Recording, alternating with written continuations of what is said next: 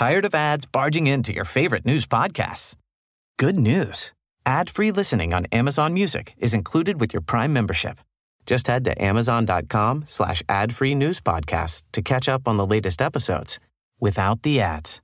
Enjoy thousands of ACAST shows ad-free for Prime subscribers. Some shows may have ads. As a person with a very deep voice, I'm hired all the time for advertising campaigns. But a deep voice doesn't sell B2B, and advertising on the wrong platform doesn't sell B2B either. That's why if you're a B2B marketer, you should use LinkedIn ads. LinkedIn has the targeting capabilities to help you reach the world's largest professional audience.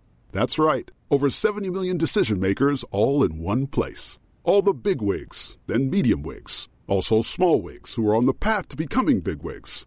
Okay, that's enough about wigs. LinkedIn ads allows you to focus on getting your B2B message to the right people. So, does that mean you should use ads on LinkedIn instead of hiring me, the man with the deepest voice in the world? Yes. Yes, it does. Get started today and see why LinkedIn is the place to be to be. We'll even give you a $100 credit on your next campaign. Go to linkedin.com slash results to claim your credit. That's linkedin.com slash results. Terms and conditions apply. Ryan Reynolds here from Mint Mobile. With the price of just about everything going up during inflation, we thought we'd bring our prices down. So to help us, we brought in a reverse auctioneer, which is apparently a thing. Mint Mobile unlimited premium wireless. Have to get 30, 30, bit to get 30, bit to get 20, 20, 20, bit to get 20, 20, bit to get 15, 15, 15, 15 just 15 bucks a month. So, Give it a try at mintmobile.com slash switch. $45 upfront for three months plus taxes and fees. Promo for new customers for limited time. Unlimited more than 40 gigabytes per month. Slows. Full terms at mintmobile.com.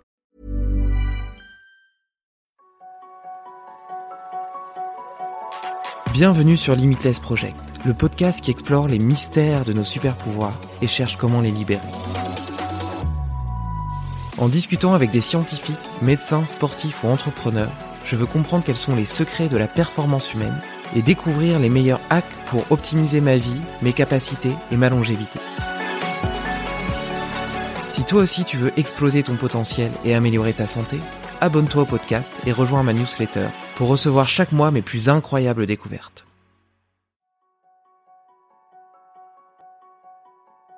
Notre corps, notre esprit et notre santé sont les fruits de nos choix quotidiens. Alors pourquoi chercher à guérir des problèmes en ne s'intéressant qu'aux symptômes sans prendre en compte l'individu? C'est là toute la démarche d'Elisa Marceau, qui s'intéresse tant aux facteurs environnementaux que psychologiques et génétiques pour comprendre qui sont ses patients et comment les aider à vivre une vie meilleure, sans douleur et en bonne santé. Ancienne chirurgienne dentiste et formée en naturopathie, elle a fondé une académie en ligne pour former les professionnels de la santé à ce concept de nutrition fonctionnelle. En partant toujours de la base, la physiologie et la biochimie, elle y dessine des cartes mentales où tout prend sens en s'interconnectant avec magie. Suivant depuis plusieurs mois son travail, j'étais très impatient de la recevoir sur Limitless Project. Malheureusement, quelques soucis de connexion ont entaché notre discussion. Mais celle-ci n'en reste pas moins captivante. Belle écoute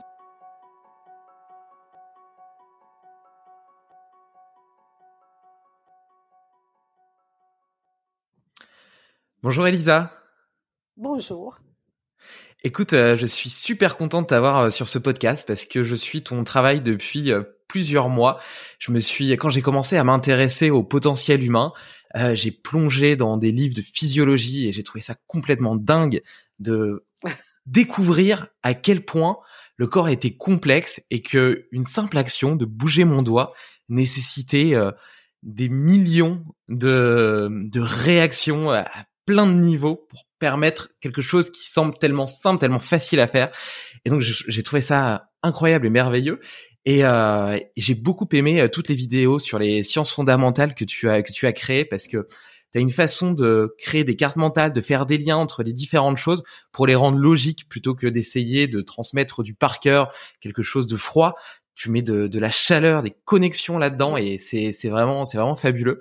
Donc euh, j'ai un petit peu galéré pour réussir à te convaincre de de participer, mais je suis super content que tu aies fini par accepter et que tu sois là. C'était pas une question de, de convaincre, c'était vraiment une question de temps. Mais oui, j'imagine, j'imagine. Et euh, j'aime bien démarrer ces podcasts par un petit tour d'inclusion. En fait, l'idée c'est que tu partages quelque chose qui t'est arrivé cette semaine, qui est chouette, ou l'énergie avec laquelle tu viens ce matin, ou à l'inverse, si tu as une énergie un petit peu négative que tu voudrais déposer avant la conversation, c'est le moment de le faire aussi, de telle sorte à ce qu'on puisse après euh, se lancer dans les meilleures dispositions. D'accord. Non, je suis dans une énergie très positive, très très, Très bien. positive. Il n'y a pas très positive. Dès que je me réveille, je regarde toujours, toujours, toujours pourquoi je me réveille. Et dans cette optique-là, j'ai mes, mes objectifs et donc euh, je dis, bah, je, je vais faire des choses vers mon, mon, mon- mon- ma raison d'être. Et, et ça me change euh, l'esprit. Et j'essaye aussi de hum, relativiser tout ce que m'arrive dans ma vie parce que de toute façon, ça va arriver. Hein. Et donc, j'essaye de relativiser et de dire que je suis une personne qui a beaucoup de chance. Il y, a, il y a une citation que j'aime bien à, à ce sujet qui dit euh, Donne-moi la force d'accepter ce que je ne peux changer, le courage de changer ce qui peut l'être, et la sagesse de distinguer l'un de l'autre. C'est ça. À 60 ans, on, a, on, on apprend à, pratiquer ce que vous venez de dire, tout simplement. Et alors du coup le matin quand tu te réveilles, tu, tu, tu te fais un petit euh, check-up euh, de ta journée et tu te dis bah tiens aujourd'hui j'aimerais aller vers ça, ça, ça et ça. Et Non. euh, non? Non, non, non. Euh, non, c'est plutôt un concept. Parce que si je fais ce matin, je fais tout ce que je vais faire, je suis une personne très, très anxieuse. Et donc, si je fais le programme comme ça et je n'arrive pas, c'est pas possible. Donc, j'ai j'ai fait tout simplement le plus simple possible. C'est de ouvrir mes yeux et me dire, Elisa, vous êtes en train de travailler vers votre objectif principal de votre vie en tant que personne et professionnellement. Donc, sors du lit et profite. Je fais pas trop de, de règles, de, de, de, de préparation, de rien de ça. Parce que si je fais ça, en me connaissant, c'est pire. Donc, je préfère, euh, voilà. C'est comme ça. Et euh, du coup tu disais que, que tu avais que avais 60 ans et que tu essayais de d'avancer vers ton objectif professionnel. Tu as eu un petit un parcours assez euh, va dire mouvementé puisque tu as commencé comme chirurgien dentiste au Brésil avant d'arriver en France, euh, de suivre des études de naturopathie, euh, de te lancer dans la nutrition fonctionnelle. Est-ce que tu pourrais nous raconter un petit peu ce qui t'a donné envie de t'intéresser initialement au potentiel humain, au fait d'aider les gens à aller mieux et à être en meilleure santé? Alors, comment vous expliquer tout ça? Tout a commencé, évidemment, quand j'étais au Brésil, que j'ai commencé ma formation euh, en tant que chirurgien dentiste. Et il faut bien expliquer que j'ai jamais eu l'envie d'être médecin.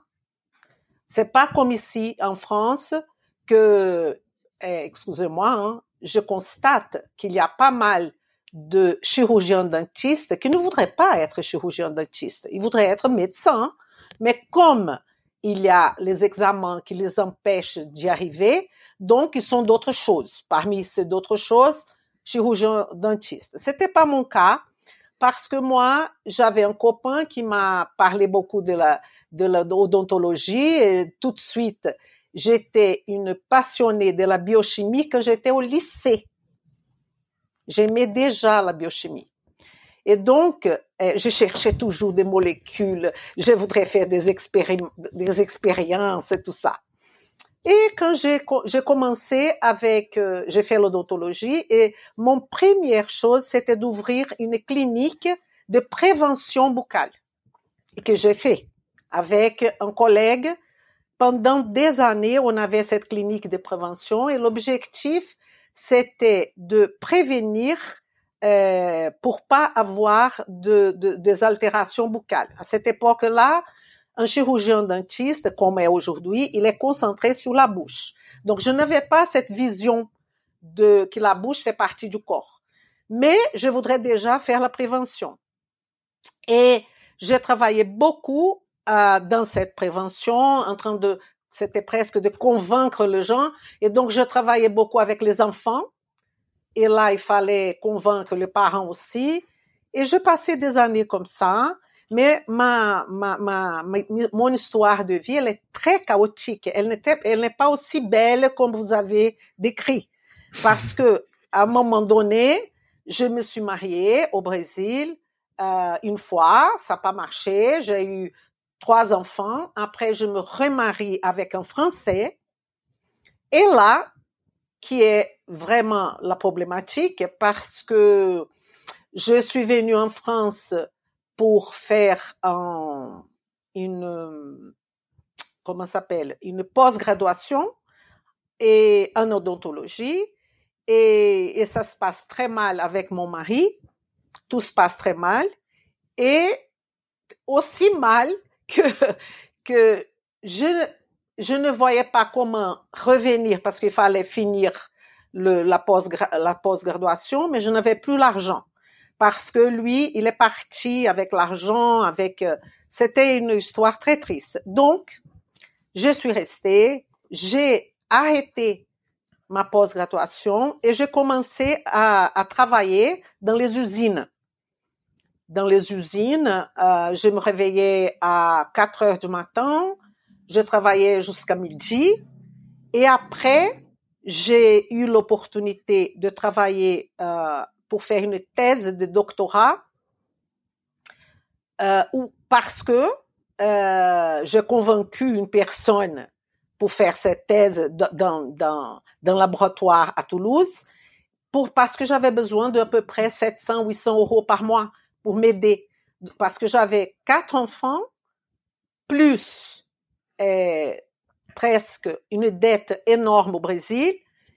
Et là, je me suis dit, mais c'est pas grave, je vais être dentiste. Eh ben non, ma chérie, tu vas pas être dentiste. Parce que là, je me suis rendu compte que je, que je pouvais faire toutes les formations de dentiste, mais je ne pouvais pas avoir un cabinet. Et c'est pour ça que j'ai décidé, il fallait l'argent, et donc je suis allée au Resto du Cœur. Je connais tout ça, hein. je connais Resto du Cœur, je connais les, les Restos du Cœur en tant que euh, participant du Resto du Cœur, né? pas en tant que, que volontaire, pas du tout de volontaire. Et donc, j'ai eu une vie très, très difficile, très, très difficile ici. Et à ce moment-là, ma mère, elle se sépare de mon père. Il y a eu beaucoup d'histoires que je ne vais pas rentrer dans tous les détails personnels parce que ça n'intéresse pas que à moi. Enfin, j'ai connu cette personne que vous venez de voir, qui est Eric, qui lui, c'est lui qui m'a donné l'opportunité de pouvoir reprendre ma vie normale et j'ai vu que je ne pouvais pas travailler en tant que dentiste en France. J'avais déjà une formation en naturopathie. Donc, le premier nom que j'ai eu, c'était le nom de non, vous ne pouvez pas être dentiste. Après, j'ai cherché de faire une autre chose qui c'était l'ostéopathie. Et pas la naturopathie, l'ostéopathie. J'ai commencé à donner des cours d'anglais. Euh, donc ça s'améliore un peu que travailler dans les usines. Donc j'ai commencé à donner des cours d'anglais et en connaissant une personne élève, il était professeur d'ostéopathie au XOF de Toulouse. Je suis allée donner anglais cours d'anglais au XOF, qui est qui, XOF, c'est l'école d'ostéopathie de Toulouse. Je suis allée donner des cours d'anglais aux élèves ostéopathes. Et là, j'ai commencé à m'intéresser par l'ostéopathie. Donc, mon mari m'a payé la formation en ostéopathie. Donc, en même temps, j'étais professeur d'anglais pour les, élèves ostéopathes et j'étais élève, mais j'étais élève dans la, dans la formation continue en tant que je donnais des cours d'anglais aux élèves de 19, 20 ans qui étaient en, ostéopathie. Très bien. Cinq ans d'ostéopathie, c'était la formation. Quand j'étais dans ma deuxième année, en train d'aller à la troisième année, et j'étais déjà avec euh, presque 46 ans par là. Hein. J'ai dit, mais il faut que je fasse ça plus vite, quoi. Donc, j'ai cherché d'autres formations que je savais qui existaient. À ce moment-là, Je n'avais pas non plus la conscience que l'ostéopathie, on n'apprend pas en un an, ni en deux ans. Mais je voudrais aller trop vite parce que j'avais déjà toute la base. Je connaissais toute la base de, de, de, de, muscles, de tout ça. J'ai étudié toute ma vie et donc je voudrais aller plus vite. Et donc à Vichy, j'ai trouvé une formation de deux ans pour les professionnels de santé. J'ai envoyé mon CV, j'ai envoyé, j'étais à ce moment en train d'étudier au XOF et de donner des cours d'anglais tout en même temps. Et à ce moment-là, le monsieur qui était le responsable de la formation à Vichy m'appelle personnellement. Il m'a dit, Madame, je vous appelle pour vous dire que vous ne pouvez pas faire cette formation. Je lui pardon? Comment ça? J'ai fait déjà à Toulouse. Eh oui, mais vous n'aurez pas le diplôme parce que vous n'êtes pas chirurgien dentiste en France. Vous, vous ne pouvez pas faire une formation continue. Ah bon? Deuxième nom. Et là, j'ai cherché une formation à Biarritz qui me proposait de avoir comme collègue tous les gens qui avaient 19, 20 ans. Donc, j'ai commencé l'ostéopathie à zéro à Biarritz. Mais c'était une formation de trois ans. Comme j'avais déjà fait deux ans, et comme j'étais chirurgien dentiste quand même, le, le monsieur m'a dit, vous, vous rentrez dans la deuxième année, vous faites la deuxième, la troisième et vous êtes libre. À ce moment-là, j'ai eu un burn-out. Pourquoi? Parce que je constate que l'ostéopathie de là-bas avait rien à voir avec l'ostéopathie, ostéopathie. C'était de médecins euh, qui, qui n'avaient aucune notion de, du corps, de, de tout ce que j'avais appris en tant qu'ostéopathe à Toulouse. Et donc, j'arrête tout. Burnout, c'était en octobre. En février, je décide, ma mère me dit, Elisa, vous avez un diplôme de naturopathe. J'avais un diplôme de naturopathe au Brésil que j'avais oublié. Et là, j'ai dit oui, mais bon, je connais pas de, rien ici en France, l'alimentation, rien de tout ça. Je vais faire un cours de, naturopathe. Je commence un cours de naturopathe, qui je vais pas dire quelle était l'école. Je constate que la formation, c'était, euh, comment je vais dire, euh, un niveau euh, qui la personne qui fait que ça, elle va sortir en train de rien connaître du, corps humain. C'était vraiment recette. Bon, très bien.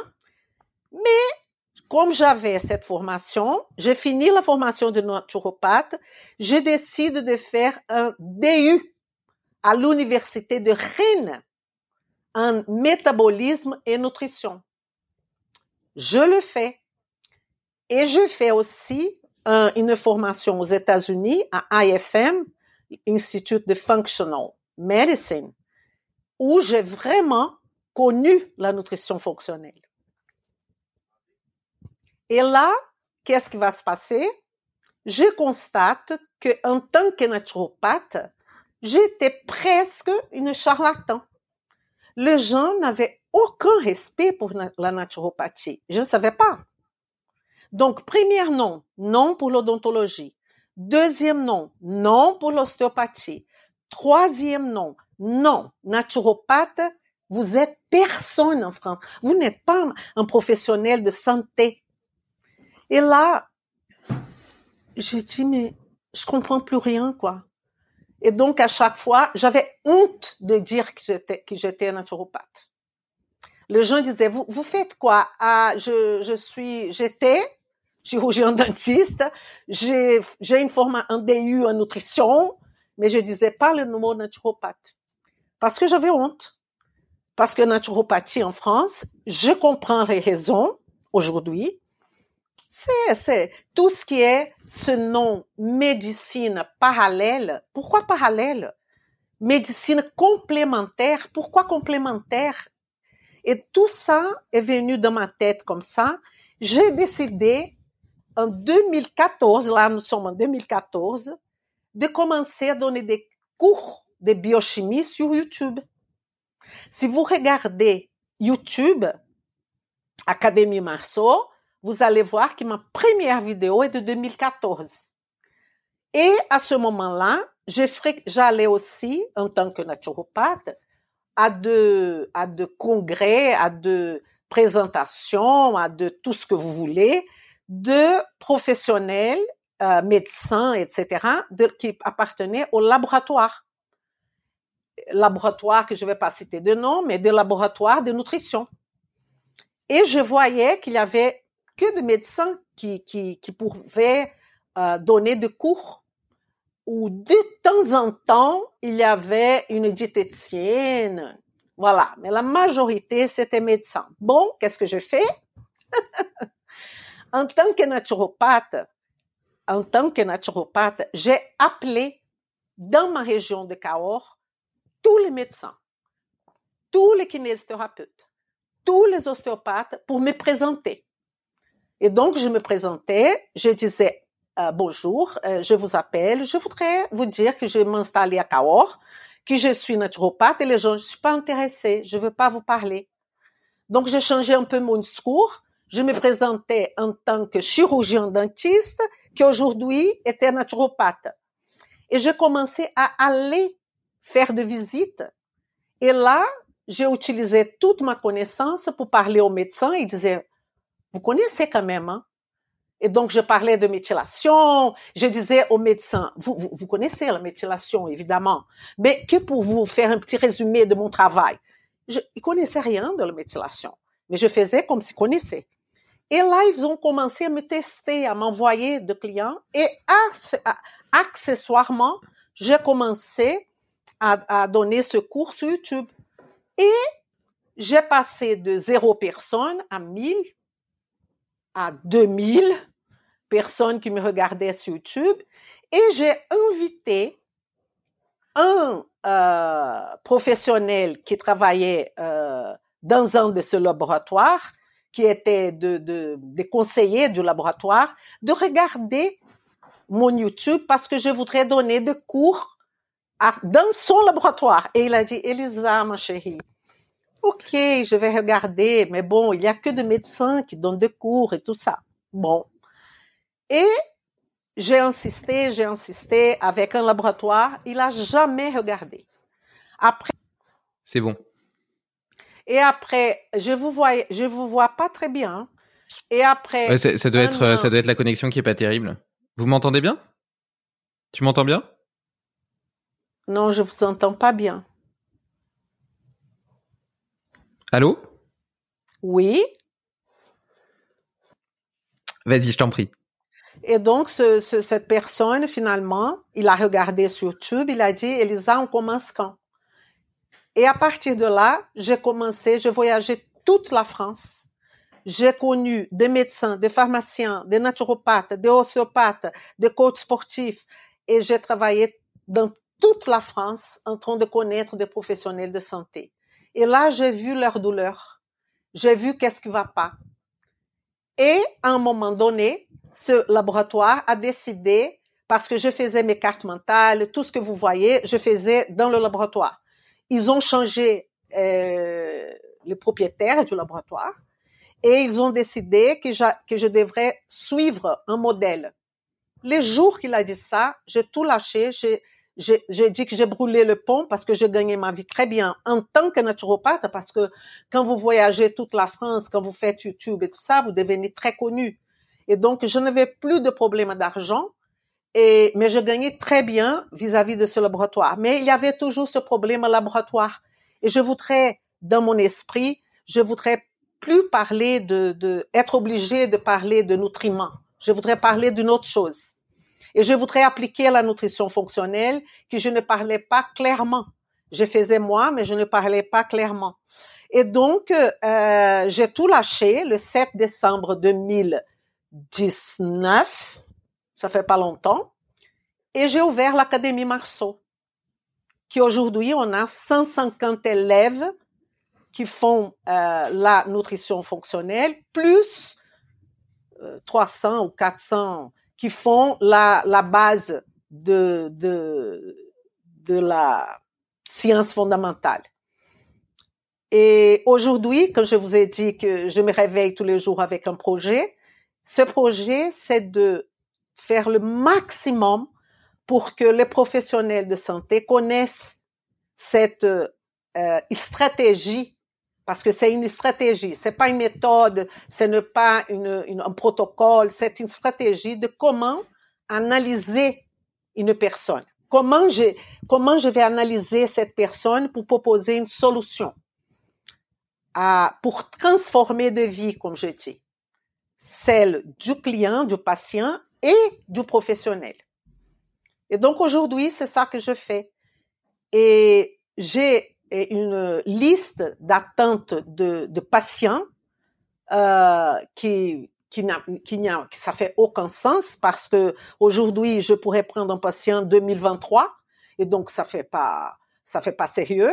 Donc parmi mes élèves, j'ai créé un projet où mes patients qui ne sont pas mes patients, qui veulent être mes patients, je, le, je peux leur proposer pour un prix beaucoup plus accessible mes élèves qui sont des élèves, mais qui sont des professionnels de santé et qui font, qui sont élèves en tant que nutrition fonctionnelle. Donc, mon projet, c'est ça. Et c'est ça qui me fait, quand, un élève me dit, vous avez transformé ma vie, ben ça, ça, même, même pour le patient, le client, je ne peux pas transformer un million de personnes. Et donc, c'est une goutte dans l'océan. Donc, je veux d'autres professionnels pour que eux, ils peuvent aussi transformer. C'est ça, c'est ça l'idée. C'est, super intéressant. Je tout, je tout raconté. non, mais écoute, tu as une histoire incroyable. En tout cas, une belle leçon de, de résilience euh, à plein d'étapes de ta vie. C'est, c'est assez beau à écouter. Et, euh, et c'est assez beau aussi que tu sois parti vers YouTube alors que tu avais euh, 54 ans.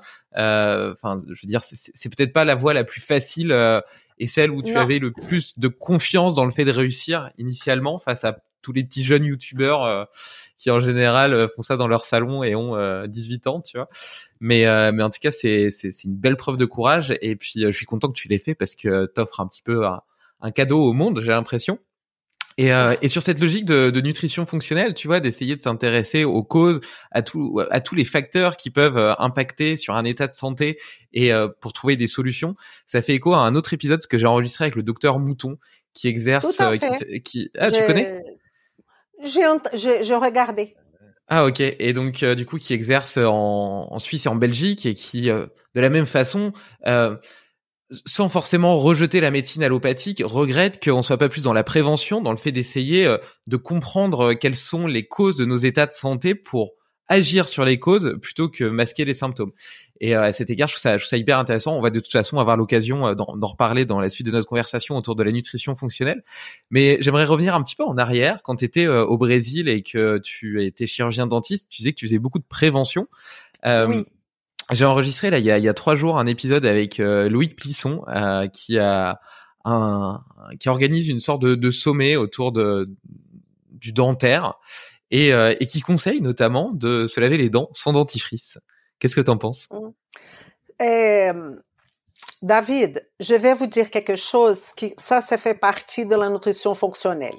C'est que tous les jours, les gens me demandent qu'est-ce que j'en pense?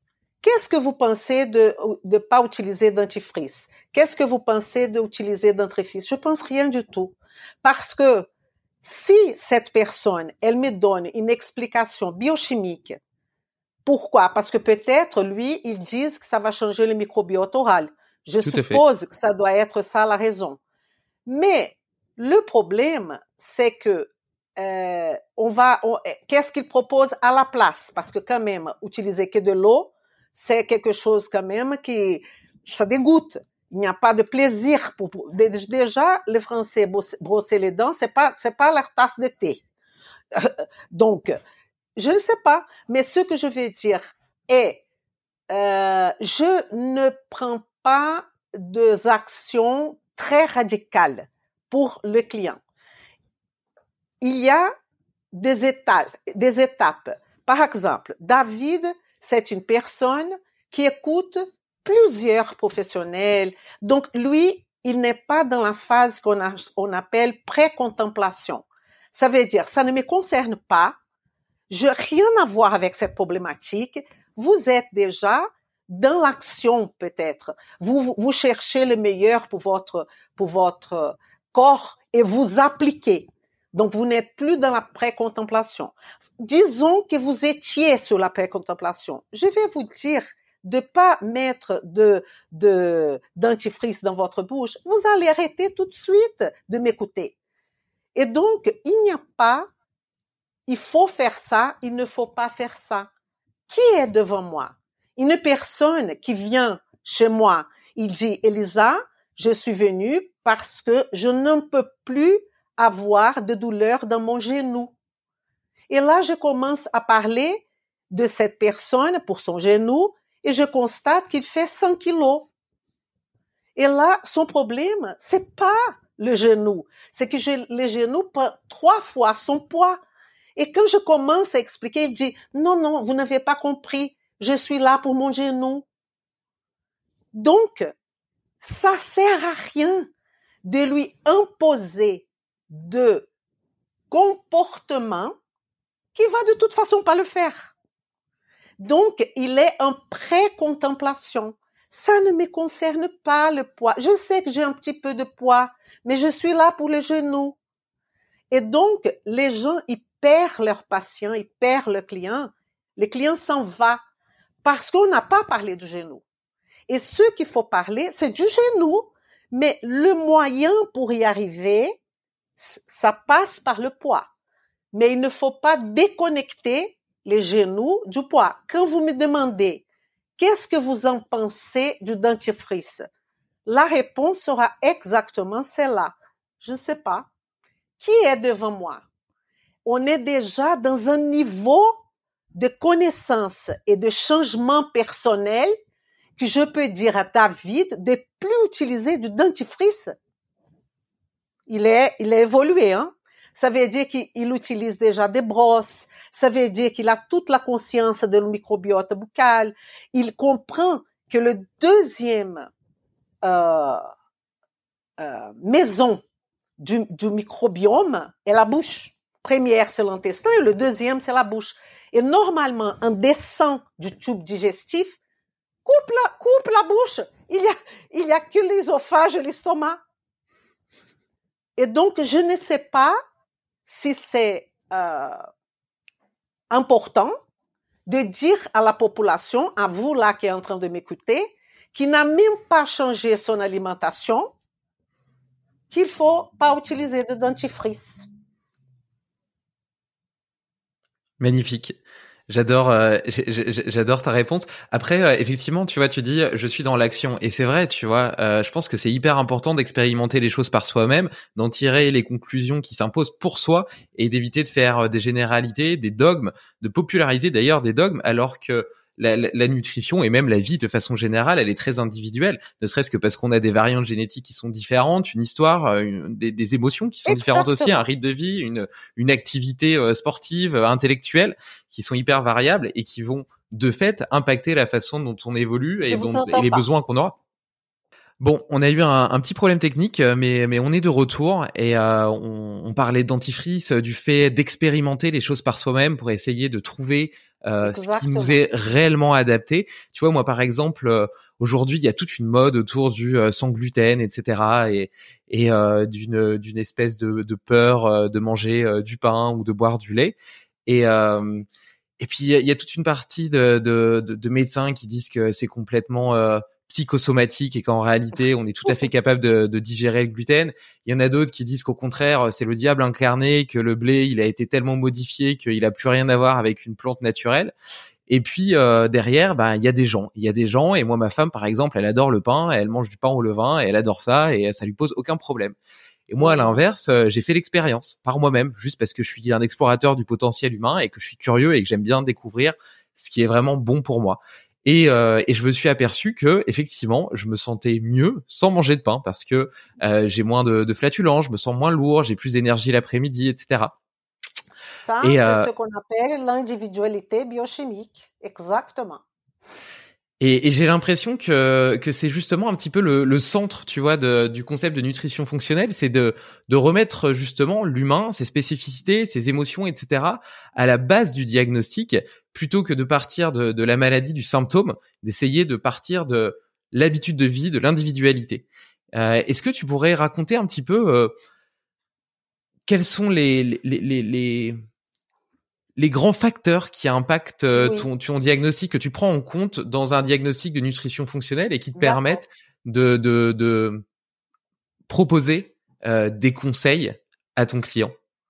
Donc, euh, le premier point que je voudrais que vos écouteurs imaginent, on va imaginer un arbre, ok? Et cet arbre, il y a le sol, il y a les racines de cet arbre. Après, on aura le tronc et après, on aura les fruits et les feuilles. En partant du sol, pour que cet arbre elle a la possibilité d'accroître, de se développer, tout va être basé sur les sels minéraux, sur l'eau, sur tous les éléments qui sont au sol, à la base. Ça, c'est exactement comment on va travailler au niveau de la nutrition fonctionnelle. Ça veut dire qu'on va prendre les éléments de base qu'on appelle les éléments qui sont totalement modifiables, qui en fait n'est rien d'autre que l'épigénétique. Ça veut dire tout ce qui n'est pas génétique. Et là, je vais, je vais mettre quoi là-dedans? Je vais mettre l'alimentation de la personne, l'hydratation de cette personne, le sommeil de cette personne, son rapport avec son travail, avec la nature, avec sa famille, la question de sa résilience vis-à-vis du stress. Parce que le stress, c'est pas le problème. Le problème, c'est la capacité de gérer le stress. Le stress, on a tous. Le stress, de- il y a le stress physiologique et le stress pathologique, mais ça veut dire que cette personne n'est pas capable de supporter une charge, soit, soit-elle émotionnelle, soit-elle euh, euh, euh, physiologique, pour supporter une, une, une charge qui peut-être David va, va avoir la même charge et lui il peut supporter, psychiquement parlant et physiologiquement parlant. Donc, on va voir ça. On va voir activité. Les gens disent beaucoup activité physique, mais c'est quelle est la capacité de mouvement corporel de cette personne? Parce que Elisa, par exemple, dans cette sol, dans cette racine, j'ai 60 ans, je suis ménopausée, tout ça, j'ai fait déjà une histoire, un chapitre différent par rapport à mon sol de la fille que j'étais avant la ménopause et de la fille que je vais devenir. La question, c'est que ce devenir en tant que femme ménopausée, ça donne l'impression que je suis obligée d'avoir un ventre, de perdre ma libido, de voir mes ongles qui cassent, et pas du tout si je respecte l'individualité biochimique. Donc, on va partir de cette sol pour construire cet arbre, et là, on va arriver au tronc. Donc, je vais faire l'analyse de tout ce qui est modifiable. Après, je vais prendre les signes et symptômes d'une personne de son tableau actuel, mais en prenant en considération les antécédents, l'histoire de vie personnelle de cette personne, l'histoire de sa famille. Par exemple, je peux demander, David, dans votre famille, vous mourrez de quoi? Pour être bien clair. Ah, dans ma famille, on meurt tous à la majorité de cancer. Hein? Comme ça, avec un langage très, très facile, le patient, je peux comprendre où il faut que je sois vigilante par rapport à lui. Et donc, je vais prendre tous les signes et symptômes et ces signes et symptômes seront composés et seront mises dans, dans, dans quelque chose qu'on appelle la matrice de la nutrition fonctionnelle, qui aura David au milieu, mon patient. À côté, il y aura moi, avec mes yeux bien ouverts, et David avec ses yeux fermés, parce qu'il a entendu parler que manger du poisson c'est bien, mais que c'est pas bien parce qu'il y a il y a trop de, de il y a trop de, de pesticides et que c'est bien eh, le la, la le dentifrice, mais c'est pas bien parce que l'autre a dit que c'est pas bien, que ça c'est bien, que l'autre n'est pas bien, qu'il faut manger du pain, qu'il faut pas manger du pain. Donc lui, je mets avec les yeux fermés parce qu'il est confus. Il ne sait plus Comment je fais? Je vais au supermarché et je vais en, supermarché bio. Mais attendez, vous me parlez que le plastique n'est pas bon. J'arrive au truc qui est bio et il y a euh, tout le truc qui sont en plastique. Là, la betterave en plastique. Donc, il faut enlever tous les plastiques. Mais comment je vais enlever les plastiques? Le plastique est dans notre vie. Mon portable, il y a plein de trucs en plastique. Comment je fais? Et donc, tout ce monde qui présente à chaque personne qui est différente, une habite à Paris, l'autre habite à Cahors, sont de réalités différentes, je vais prendre tout ça en considération. Et je vais mettre tous ces signes et symptômes et je vais mettre dans le nœud qu'on appelle le système biologique du corps. Et là, les gens, ils pensent que système biologique, ça veut dire appareil digestif, appareil, euh, le, le, le, système rénal. C'est pas du tout ça. On va voir les fonctions, le rôle d'un groupe d'organes vis-à-vis de la santé de la personne. Et quand je parle de santé, c'est la vitalité positive. C'est pas l'absence de signes et symptômes. C'est se sentir bien dans sa peau, dans tous les sens. Et je sais que ce discours, on écoute tous les jours. Il y a les gens qui sont médecine intégrative, médecine complémentaire, médecine je sais pas quoi. Et donc, nous, on n'est pas dans la médecine ni A, ni B, ni C.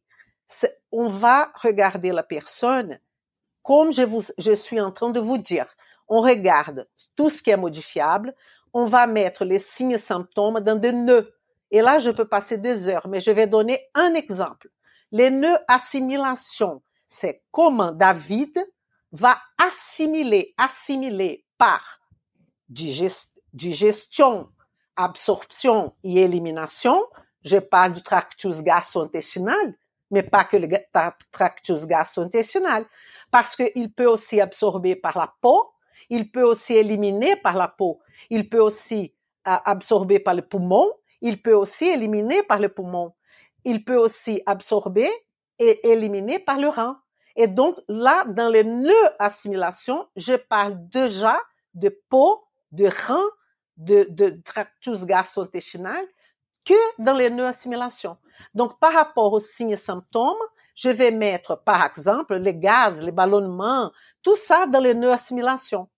Après, il y a un autre nœud qu'on peut parler, qui serait le nœud communication, qui est le nœud que le corps se communique. Comment le corps se communique Deux façons, soit par les neurotransmetteurs, soit par les hormones. Il n'y a pas une autre façon de communiquer. Et donc, je vais mettre tout ce qui est signes et symptômes thyroïdiens, des hormones sexuelles, tout ce qui est problème neurotransmetteurs avec dopamine, tout je mets dans ce nœud communication. Et le nœud transport, c'est tous nos vaisseaux, tout ce qui va transporter nos vaisseaux. Et donc, la problématique, David, c'est quand je dis ça, c'est beau, c'est, c'est, ça fait rêver, mais comment je vais mettre toutes ces informations, lier tout ça, organiser tout ça dans ma traite et proposer quelque chose qui soit définitif pour le client. Comment? Ça, c'est la nutrition fonctionnelle.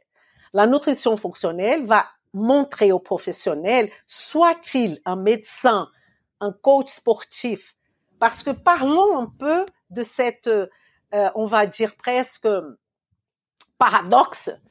Pourquoi Elisa, vous parlez d'un coach sportif qui va travailler avec quelqu'un qui veut tout simplement maigrir, perdre du poids, et vous parlez aussi d'un médecin, mais vous comparez un médecin avec coach sportif, oui, parce qu'un coach sportif qui fait effectivement une femme ménopausée perdre son ventre, il n'a pas proposé que des exercices physiques parce qu'elle va jamais perdre son ventre qu'avec les exercices physiques.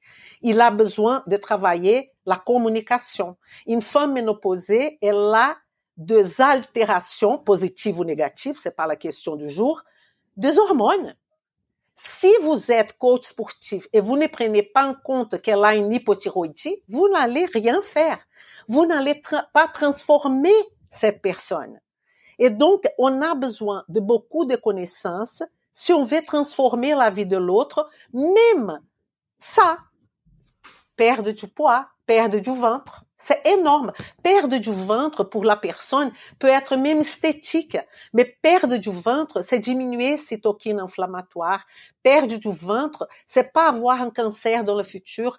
Perdre du ventre, ça veut dire utiliser le coach sportif, oui, bien sûr, mais avoir une, une, une thyroïde avec saine. Donc, nous, on travaille pas avec hypothyroïdie. On travaille avec santé thyroïdienne. On ne travaille pas avec diabète, on travaille avec santé cardiovasculaire. On ne travaille pas avec infarctus. Ah, mais vous prenez pas une personne qui a un infarctus? Bien sûr. Mais mon, mon objectif, c'est pas de travailler son infarctus. Ça, il y a le médecin. Moi, je vais travailler avec sa santé cardiovasculaire en prenant compte que cette personne a eu déjà un pépin. Et donc, si on continue l'arbre, j'ai fait ma base, mon sol, j'ai analysé les modifiables, j'ai analysé dans les antécédents, je vais prendre en compte la partie génétique et je peux même faire aujourd'hui, j'ai fait dans mon cabinet les analyses salivaires pour voir où on est en termes génétiques. Les gènes, on ne peut pas les changer. Les gens ne comprennent pas ça. Mais on peut les faire être en silence, rester en silence. Ma mère est décédée d'un cancer du côlon. Ma grand-mère est décédée d'un cancer du côlon. Ça, je vous dis la vérité. Et ma grand-mère paternelle aussi. Est-ce que je vais mourir d'un cancer du côlon? J'ai fait ma génétique, j'ai vu que je m'étile très mal, très mal. Et donc, Elisa, là, vous allez me dire, Elisa, qu'est-ce qui va promouvoir ce cancer du côlon? C'est exactement le fait que je m'étile mal. Donc, je vais m'attacher à tout ce que je peux qui est modifiable, à l'alimentation pour une personne qui peut avoir un cancer du côlon. Donc, la quantité de viande rouge par rapport aux études doit diminuer énormément. Et là, je vais dire, ah, elle, elle, elle, elle, donc je suis contre la viande rouge pour tout le monde. Non, pour ceux qui ont mon problème pour ceux qui ont mon problème.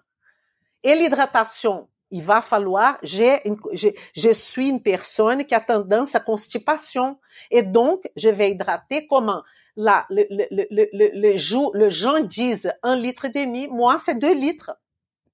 Deux litres. Et ça m'embête de boire deux litres par, deux litres d'eau par jour. Et là, les gens commencent. Mais vous, vous, vous buvez de l'eau de l'eau du robinet, de l'eau dans la bouteille plastique, de l'eau en verre. Écoutez, écoutez, je suis dans quel niveau là en tant que patient? Je, je veux éviter un cancer, ok? Si je bois de l'eau, je ne sais pas si c'est du robinet, pas du robinet. C'est pas le, c'est pas la priorité en ce moment.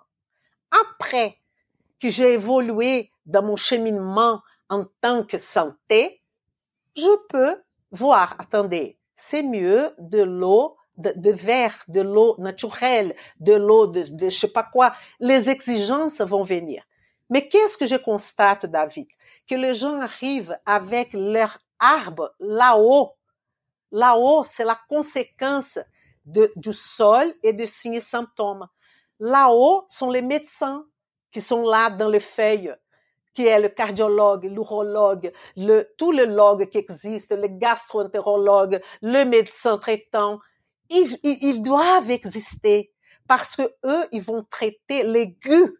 Ils vont traiter votre douleur. Les gens qui disent, ah, je déteste le médecin, quand vous aurez une, une crise de douleur de n'importe où, la première personne que vous allez penser est un médecin, quoi.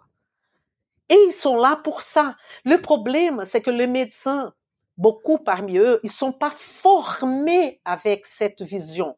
Ils ont deux heures, trois heures, maximum quinze heures de, de, de, de modifiables dans leur formation.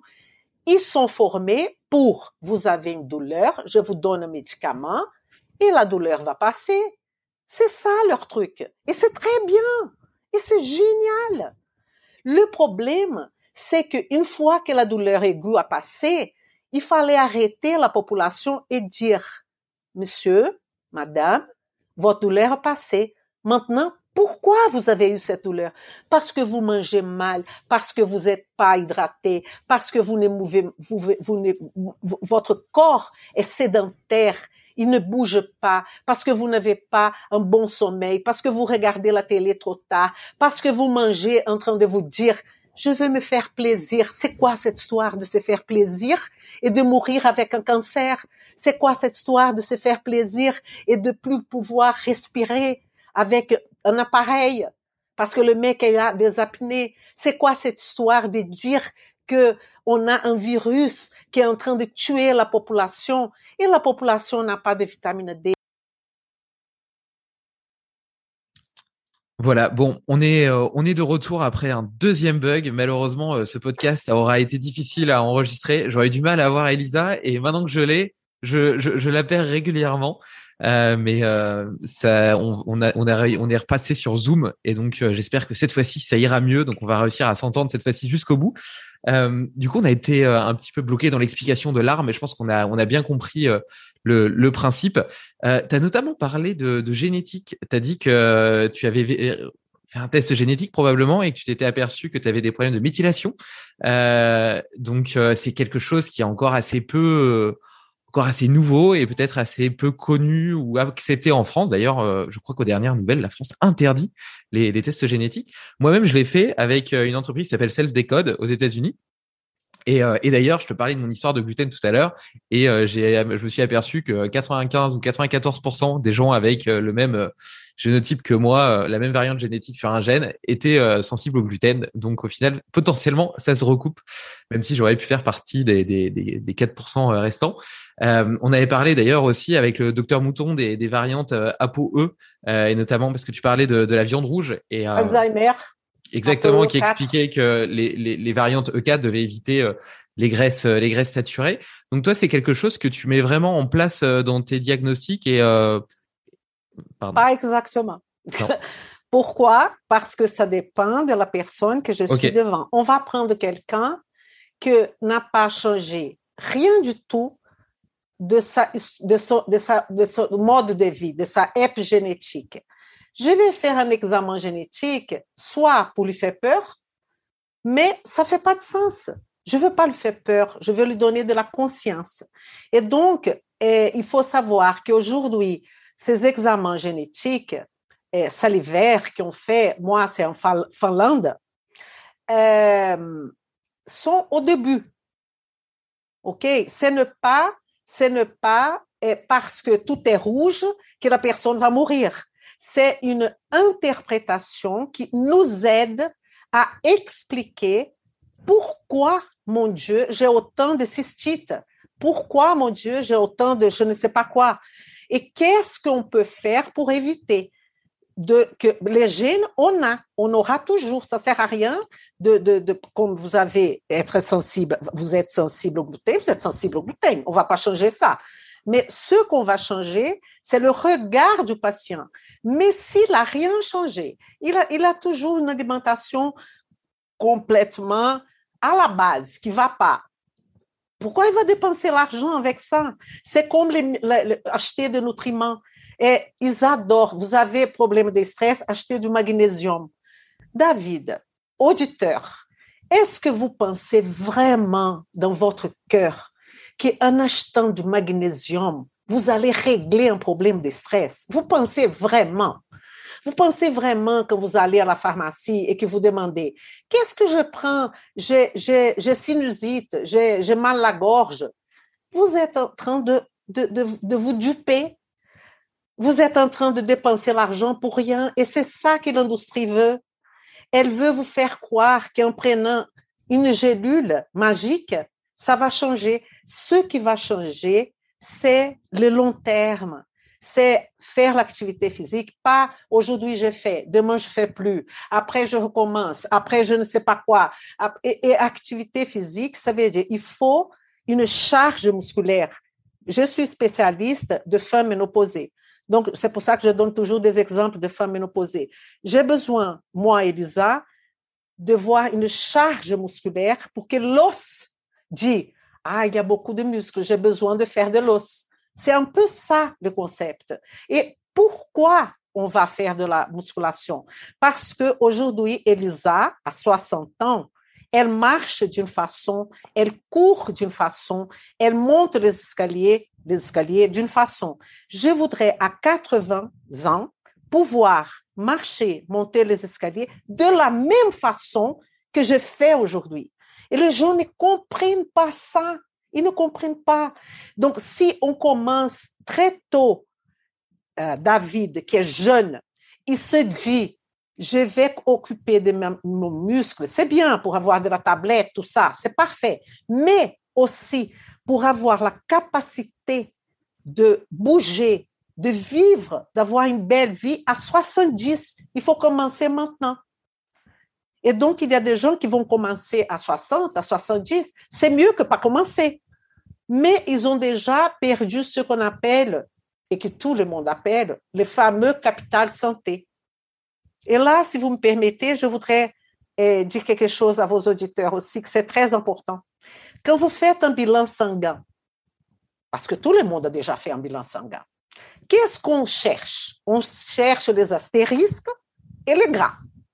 Ah, il y a un astérisque, ça ne va pas. Ah, il y a le gras, ça ne va pas. Donc, je voudrais vous donner un exemple très pratique. On va dire qu'une personne, elle n'a pas d'astérisque par rapport à triglycérides. Exemple. Le triglycéride doit être inférieur à 1,50 grammes par litre. Ça, c'est pour qui? Pour les statistiques. Pour la population, ça veut dire que la majorité des personnes qui ont été mesurées n'ont pas présenté maladie, la majorité des personnes, 90% de personnes, n'ont pas présenté une maladie quand elles sont inférieures à 1,5 g par litre. Très bien. Je suis à 1,5. Qu'est-ce que ça veut dire? Ça veut dire que 1,52, alors là, ça ne va pas. 1,5, ça va, mais 1,52, ça va pas. Évidemment que non. Il faut prendre le contexte. Il faut prendre tous les éléments que je vous ai dit, de l'arbre, des signes et symptômes, de la génétique, de l'épigénétique de la personne. Parce que si cette personne est jeune et il a 1,60 de triglycérides, ça veut dire qu'il est déjà hors norme mais comment sera-t-il à, à, 50 ans? S'il a 1,50, 1,5 de triglycérides à 30 ans, comment sera-t-il? Parce que si vous voulez ou pas, nous tous, tous les paramètres vont empirer. Parce que le corps sera plus le métabolisme n'est plus le même, les, les, les, les, mitochondries sont plus fatiguées, même si vous mangez bien, même si vous faites tout. Donc, plus vous êtes dans l'optimal quand vous êtes jeune, c'est pas grave, parce que quand vous allez gagner de l'âge, vous seriez dans la fourchette de la population.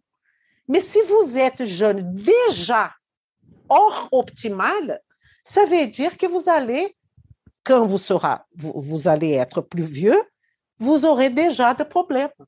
Et donc, l'objectif, c'est pour ça qu'on parle beaucoup de prévention, mais ce n'est pas non plus de médicaliser les gens, de passer votre journée, parce qu'il y a de patients, de clients qui passent leur journée en train de dire, je ne peux pas manger ça, je ne peux pas manger ça, j'ai fait des, des bilans sanguins pour voir ma glycémie, pour voir si tout va bien. Ça, c'est pas vivre non plus. Et donc, il faut choisir combien de gélules des auditeurs, je, suppose, les auditeurs qui écoutent David sont des auditeurs qui s'intéressent par leur santé. Donc, probablement, ils ont pas mal de gélules qu'ils prennent. Quelle est la différence entre prise de médicaments, prendre des gélules de médicaments et prendre des gélules de nutriments? Vous êtes quand même en train de prendre je ne sais pas combien de trucs tous les, jours. Et c'est pas ça. Le corps n'a pas été conçu pour ça. Et ce gélule, il a trois royaumes. Royaume végétal, royaume animal qu'on fait partie et le royaume industriel. Et écoutez-moi, vos gélules font partie du royaume industriel, si vous voulez ou pas. Si vous voulez ou pas. Qui a fait cette gélule que vous êtes en train de... Un laboratoire que vous ne connaissez pas, que vous n'êtes jamais allé, que qui veut vendre?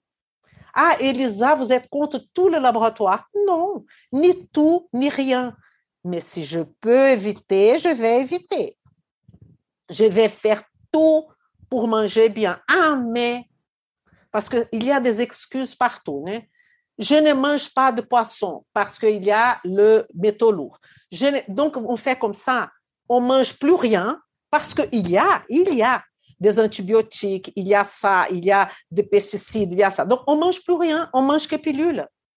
C'est mieux? Donc, je, je vous laisse réfléchir sur ça. Parce que moi, Elisa, je prends vitamine D. Je vous dis franchement. Et je prends vitamine D. Et quoi d'autre? Vitamine D. Je suis ménopausée. Je n'ai pas de bouffée de chaleur. Je n'ai pas de problème de libido. Je n'ai rien parce que j'ai adapté. Je n'ai pas de ventre. Je n'ai pas de ventre. J'ai de cheveux blancs et de rides. Stress oxydatif physiologique. Et je voudrais que toute la population arrive à ça. C'est ça que je voudrais. Ah, mais vous êtes parfaite. Vous mangez rien. Non, je suis pas parfaite. Je suis comme, je suis parfois. Vous connaissez David parfois Pas du tout. Parfois parfaite. parfois parfaite. J'adore. Je suis parfois. Il y, a, y, a plein de choses hyper intéressantes dans ce que tu partages. D'abord sur sur la notion de mouvement, moi je le vois, je vois effectivement le sport comme euh, un facteur de liberté, c'est-à-dire donner à mon corps la liberté de faire ce que je lui demande et ce que j'ai envie de faire et essayer de maintenir mon autonomie et ma capacité à faire ce que j'ai envie de faire le plus longtemps possible. Donc ça c'est c'est hyper intéressant de le rappeler et en fait c'est pas seulement préparer euh, faire des efforts maintenant pour quand j'aurai 70 ou 80 ans. C'est, c'est même pour maintenant. Tu vois, là, je commence une activité, euh, une nouvelle activité demain. Et eh ben, je sais que j'aurai plus de facilité que quelqu'un qui a une condition physique déplorable. Euh, par ailleurs, j'ai pas de douleur. Mais vous êtes dans un autre niveau de conscience. oui, non, mais bon, je suis quand même content de le partager. Euh, tu parlais tout à l'heure de, de, de, la douleur au genou parce que tu portes trois fois ton poids, etc. Moi, je suis bien content de pouvoir, euh, justement, tu vois, là, j'ai déménagé là il y a pas longtemps euh, de, de, ma maison. Et eh ben, je me suis senti entre guillemets fonctionnel pour déménager ma maison. Et ça paraît con mais tu vois déjà c'est ah ça paraît pas con c'est très bien. C'est ça parce que c'est ça l'objectif de tout ça. Non clairement clairement. Et, euh, et ensuite euh, sur le sur la notion de d'essayer de se reconnecter avec une alimentation qui est peut-être un peu plus naturelle. Tu parlais des compléments alimentaires, c'est vrai que c'est une béquille qui est assez pratique parce que tu vois, tu prenais l'exemple euh, du poisson tout à l'heure. Si t'aimes pas le poisson, t'entends que c'est bon les oméga 3, bah tu prends des oméga 3 en gélule. Ça paraît, euh, ça paraît assez logique.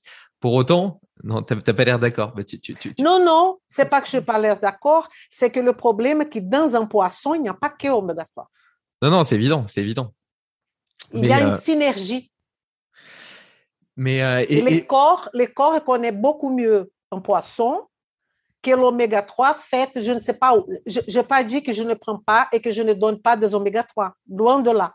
Ce que je vais dire, c'est que il ne faut pas perdre la notion de nourriture, d'aliment. Non, clairement.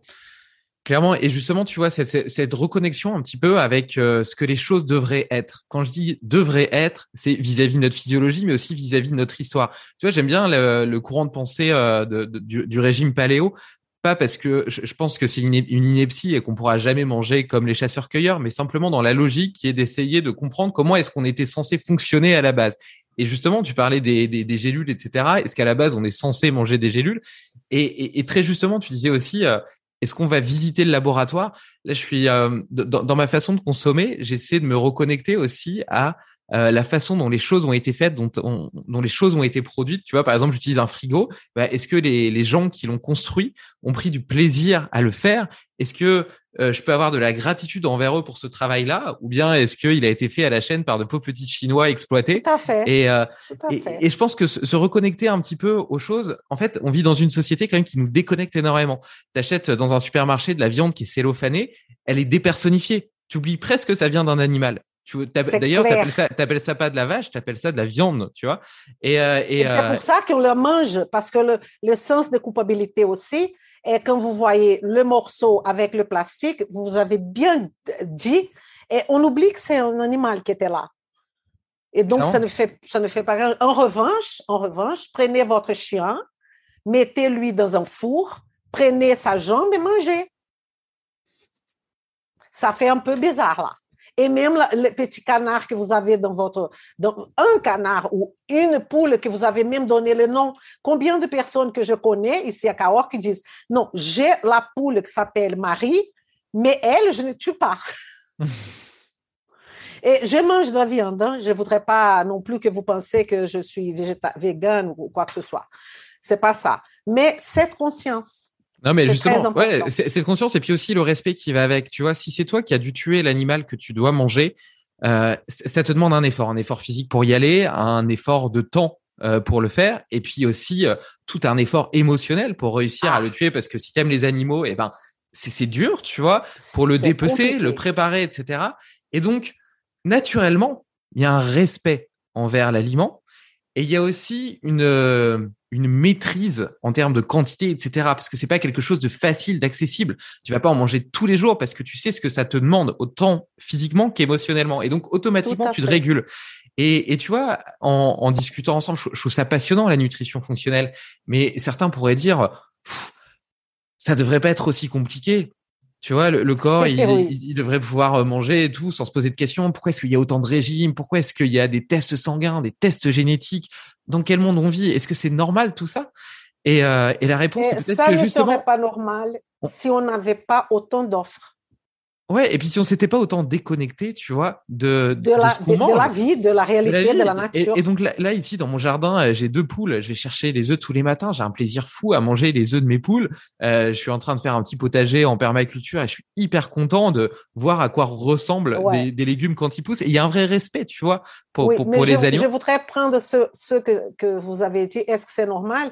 Je, On pourrait poser une question aussi. On va se rapporter à 40 ans en arrière et on va dire à cette personne, on va rentrer dans le tunnel du temps et on va dire à cette personne-là, on va se parler en train de regarder par une vidéo. On va utiliser un truc petit comme ça, que c'est un portable, et on va. Et là, la personne va dire Quoi? De quoi vous me parlez là? C'est pas normal. C'est pas normal. Ça, c'est pas normal. Ce que, tout, tout ce qui est euh, l'industrie, tout ce qui est, c'est une évolution et c'est très bien mais il faut garder la distance. Parce que le monde est, il a changé, il faut le concevoir, il faut pas dire non, je suis contre le monde, je regarde rien, je ne suis pas sur internet, c'est pas ça. Mais cette conscience, cette conscience, comment on va travailler cette conscience vis-à-vis de de nos de la population? Parce que parmi euh, tout ce problème du virus, est-ce qu'il y a eu un moment de quelqu'un dire, monsieur, madame, vous avez le virus, vous êtes en train de mourir. Pourquoi? Parce que votre système immunitaire n'est pas suffisamment costaud. Et donc, vous aurez d'autres maladies, d'autres virus, d'autres bactéries qui vont venir.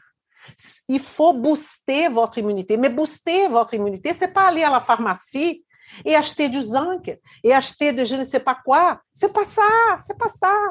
C'est de changer votre mouvement, votre façon de regarder le monde, regarder le monde, votre mindset. Vous êtes une personne qui tout est négatif. J'étais une personne comme ça. Tout était négatif pour moi. Je regardais que le vide du verre. Je regardais aujourd'hui, je fais un travail sur moi. C'est dur, mais pourquoi je fais un travail sur moi? Pour moi. Pour moi. Et donc, il y a tout ce travail sur soi-même, sur rapport avec le travail. Est-ce que vous avez déjà remarqué que les Français, ils adorent, ils adorent vacances? Ils ont problème avec vacances. Ils me disent, tu ne vas pas prendre vacances? Oh!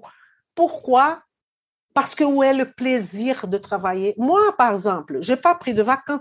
Pour moi, ce n'est pas un problème. Et ce qu'on est en train de faire, c'est un plaisir pour moi. Je suis en vacances là. Moi aussi, d'ailleurs, je fais ça sur mon temps libre. C'est bien la preuve que ça me fait plaisir. Exactement. Mais pour d'autres, leur travail, c'est un poids, quoi. Un poids. Et là, la personne va se dire, mais je ne peux pas faire autrement parce que vous avez fait de mauvais choix. Et donc, ça veut dire que votre fils va aussi faire de mauvais choix. Votre génération, transgénération, tout le monde va continuer à faire de mauvais choix parce que bah, je n'étais pas préparée. Parce qu'on peut faire des erreurs. Moi, plus d'erreurs que je fais, ce n'est pas possible. Hein. Mais il faut savoir contourner ces erreurs dans tous les sens, en termes de rapport avec le travail, rapport avec la famille, rapport avec, avec tout. Et je travaille dans la nutrition fonctionnelle. Évidemment, on a des limites parce que, par exemple, je peux travailler avec le pardon. Pourquoi pardonner quelqu'un? Pourquoi je vais pardonner un tel? Pour moi. Pour moi, c'est pas pour lui. Mais ça peut arriver un moment que j'ai besoin d'un autre professionnel. J'ai besoin d'un psychologue fonctionnel. J'ai besoin d'un psychiatre, pourquoi pas, fonctionnel. un psychiatre, il est là-haut dans l'arbre. Mais avec son travail, son travail de psychiatre, il va, il va comprendre la racine, il va comprendre que j'ai déjà travaillé. Donc, on va tous, nous tous qui sommes fonctionnels, on va pulser, on va, cette personne a une vie meilleure et il n'y a pas mon client, mon patient. David est mon patient. C'est moi qui donne les coordonnées à lui. Ça n'existe pas. David va choisir parmi tous les professionnels qui il a l'impression qu'il peut faire confiance. C'est David qui choisit, c'est pas moi. Et donc, qu'est-ce qui se passe? J'ai des patients qui vont chez le médecin, le médecin lui donne le médicament, il m'appelle. Elisa, je suis allée, il m'a donné ça. Qu'est-ce que je prends pas? Regarde où nous sommes. Nous sommes déjà à ce niveau-là.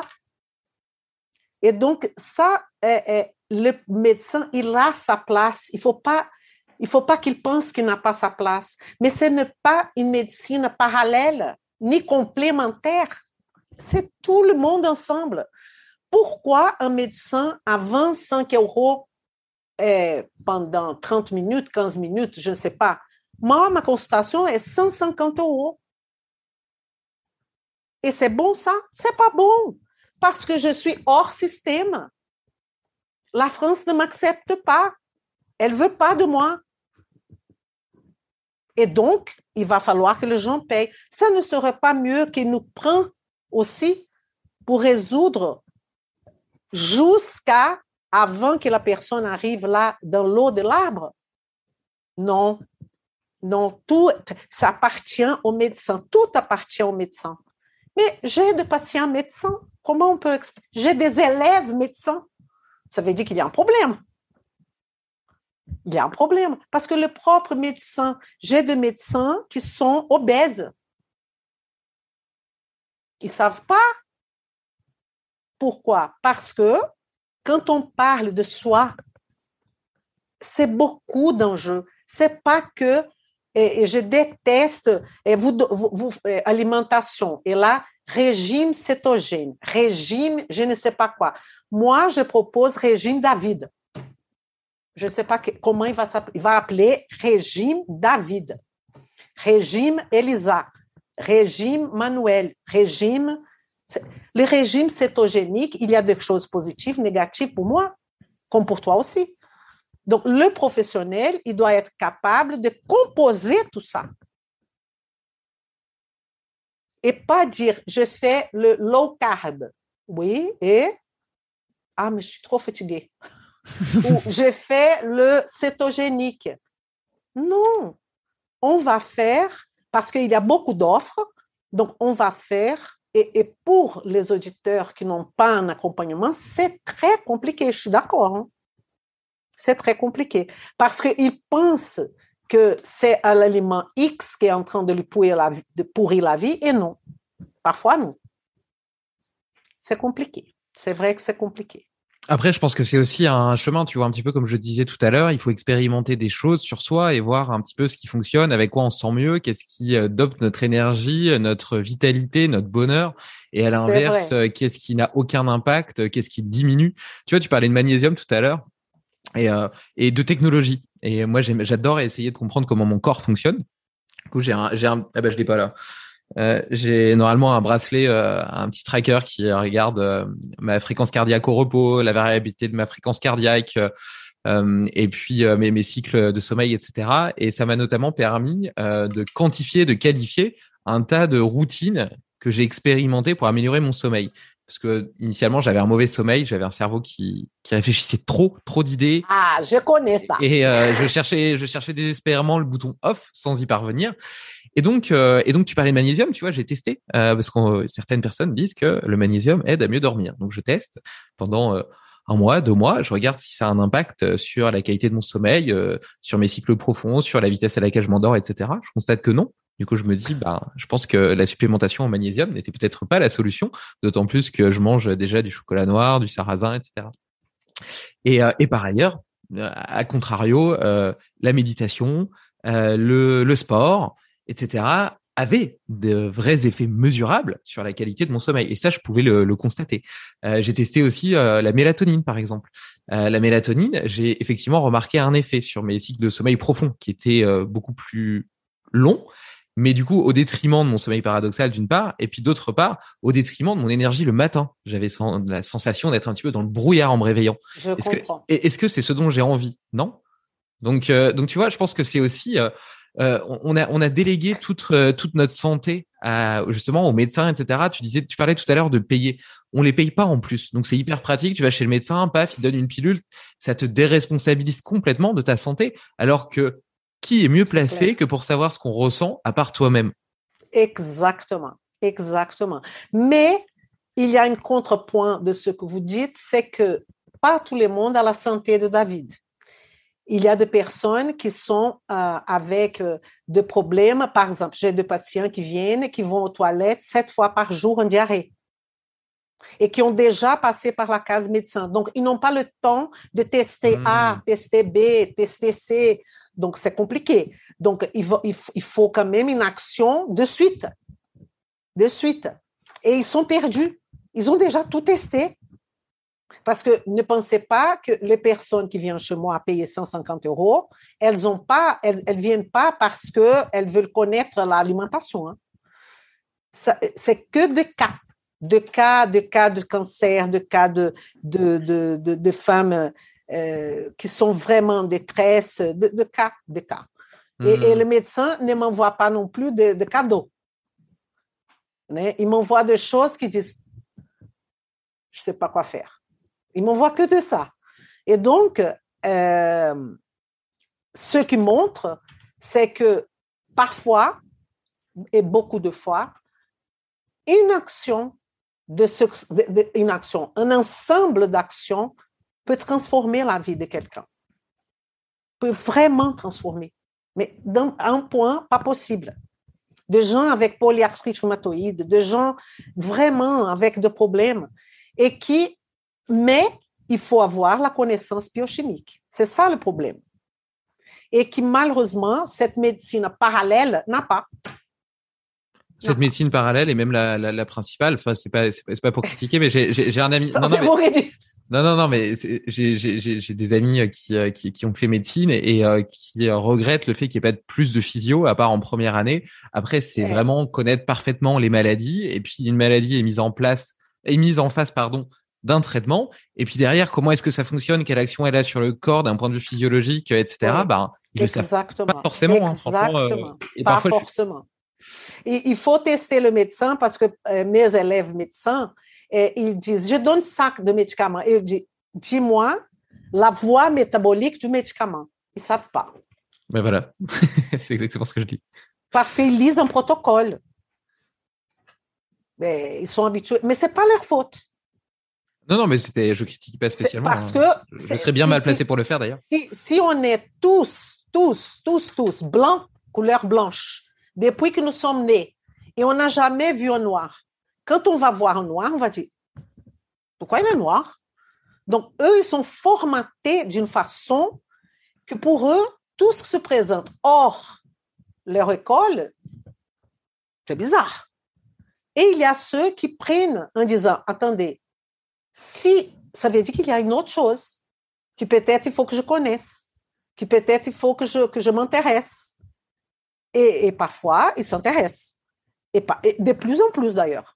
Et, et, il y a d'autres qui non, qui, qui, comme il y a la, la, la, la médecine verte. Qu'est-ce que c'est la médecine verte Vous connaissez la médecine verte Pas du tout. Ben, vous connaissez, la médecine verte, c'est la naturopathe qui vous donne l'aromathérapie, la phytothérapie, le truc pour, le, pour la gorge, les trucs pour les oreilles, le, le, le, la pilule pour les pieds. C'est la médecine verte. Elle ne connaît rien de biochimie, elle ne connaît rien de rien. Qu'est-ce qu'elle fait? Sinusite, plante tal. Ah, il faut, j'adore ça, il faut détoxifier, détoxifier le foie et romarin, et je ne sais pas quoi, et, pilule de ça, et pilule de je ne sais pas quoi. Mais si je lui dis, expliquez-moi la phase 1 et la phase 2 du foie. Qu'est-ce que c'est la glucuronidation Qu'est-ce qui fait? Pourquoi vous êtes en train de donner cette plante? Ça, c'est la médecine verte. On va euh, donner des pilules, des gélules à quelqu'un, mais on ne sait pas pourquoi non plus. Hein je vois pas trop la différence. Hein. Non, non, il n'y en a pas. Il y en a pas. Après, tous les courants de pensée naturopathes sont pas, sont pas comme ça. Notamment, euh, je vois la naturopathie hygiéniste euh, qui s'intéresse vachement justement aux causes et plutôt à, c'est peut-être une naturopathie fonctionnelle justement plus qu'une naturopathie allopathique. Mais tu fais bien de rappeler le fait que c'est pas parce que c'est naturel que pour autant c'est mieux ou que c'est différent. Ça reste allopathique complètement. Exactement. Et euh, je, je, je, je, sais que tu vas détester cette question parce que tu détestes ces généralités, mais euh, et tu penses pas quand même qu'il y a quelques, quelques principes généraux liés à l'alimentation, à la nutrition, qui seraient applicables absolument à tout le monde et qui euh, respectent oui. les bases et les fondements de notre physiologie? Oui. Boire, hydratation, euh, euh, quantité de sucre, produits industriels, eh ben, bien sûr. Produit industriel, c'est hors, c'est dehors. C'est dehors. Normalement, devrait être dehors. Parce qu'ils vont mettre des choses pour nous faire plaisir. C'est le fameux nous faire plaisir. Mais 0%, mais oula! Donc, évidemment, il, y en a des principes, ça c'est évident. C'est évident. Mais quand je parle de, de, détails et tout ça, c'est les gens qui se sont dans une condition de vie et que ça, leur santé leur pourrit leur vie. Je parle de ce genre-là. Mais la base de la nutrition, la base de l'alimentation, est-ce que c'est aller au McDo? Je pose cette question. Tout le monde sait que non. Qui ne sait pas? Qui ne sait pas? Les enfants et les adolescents qui, qui, qui y vont. Mais le parent, ils savent très bien. Alors, comment on fait? J'ai extrait mon enfant de la réalité, je mets une caverne, je ne sais pas, je le interdis, comme il y a pas mal de familles que j'ai vécu ça qui, avec mes enfants, interdit la télé jusqu'à 12 ans, 15 ans. Qu'est-ce qu'ils font? Ils vont, ils vont chez moi, collègue, chez un collègue, on ne peut pas leur parler. Ils sont devant la télé parce que leurs parents ne laissent pas. Donc, ils, arrivaient, les amis de mes, de mes enfants, ils disaient, je peux regarder la télé. C'est ça l'objectif. Parce que chez eux, ils sont interdits. Ils sont interdits de télé, ils sont interdits de je ne sais pas quoi, ils sont obligés d'étudier jusqu'à... Donc, c'est militaire. Donc, il y a des principes. Alors, qu'est-ce que c'est la chose la plus difficile au monde? L'équilibre. Équilibré. Équilibré sur une corde. Parce que j'adore donner cet exemple.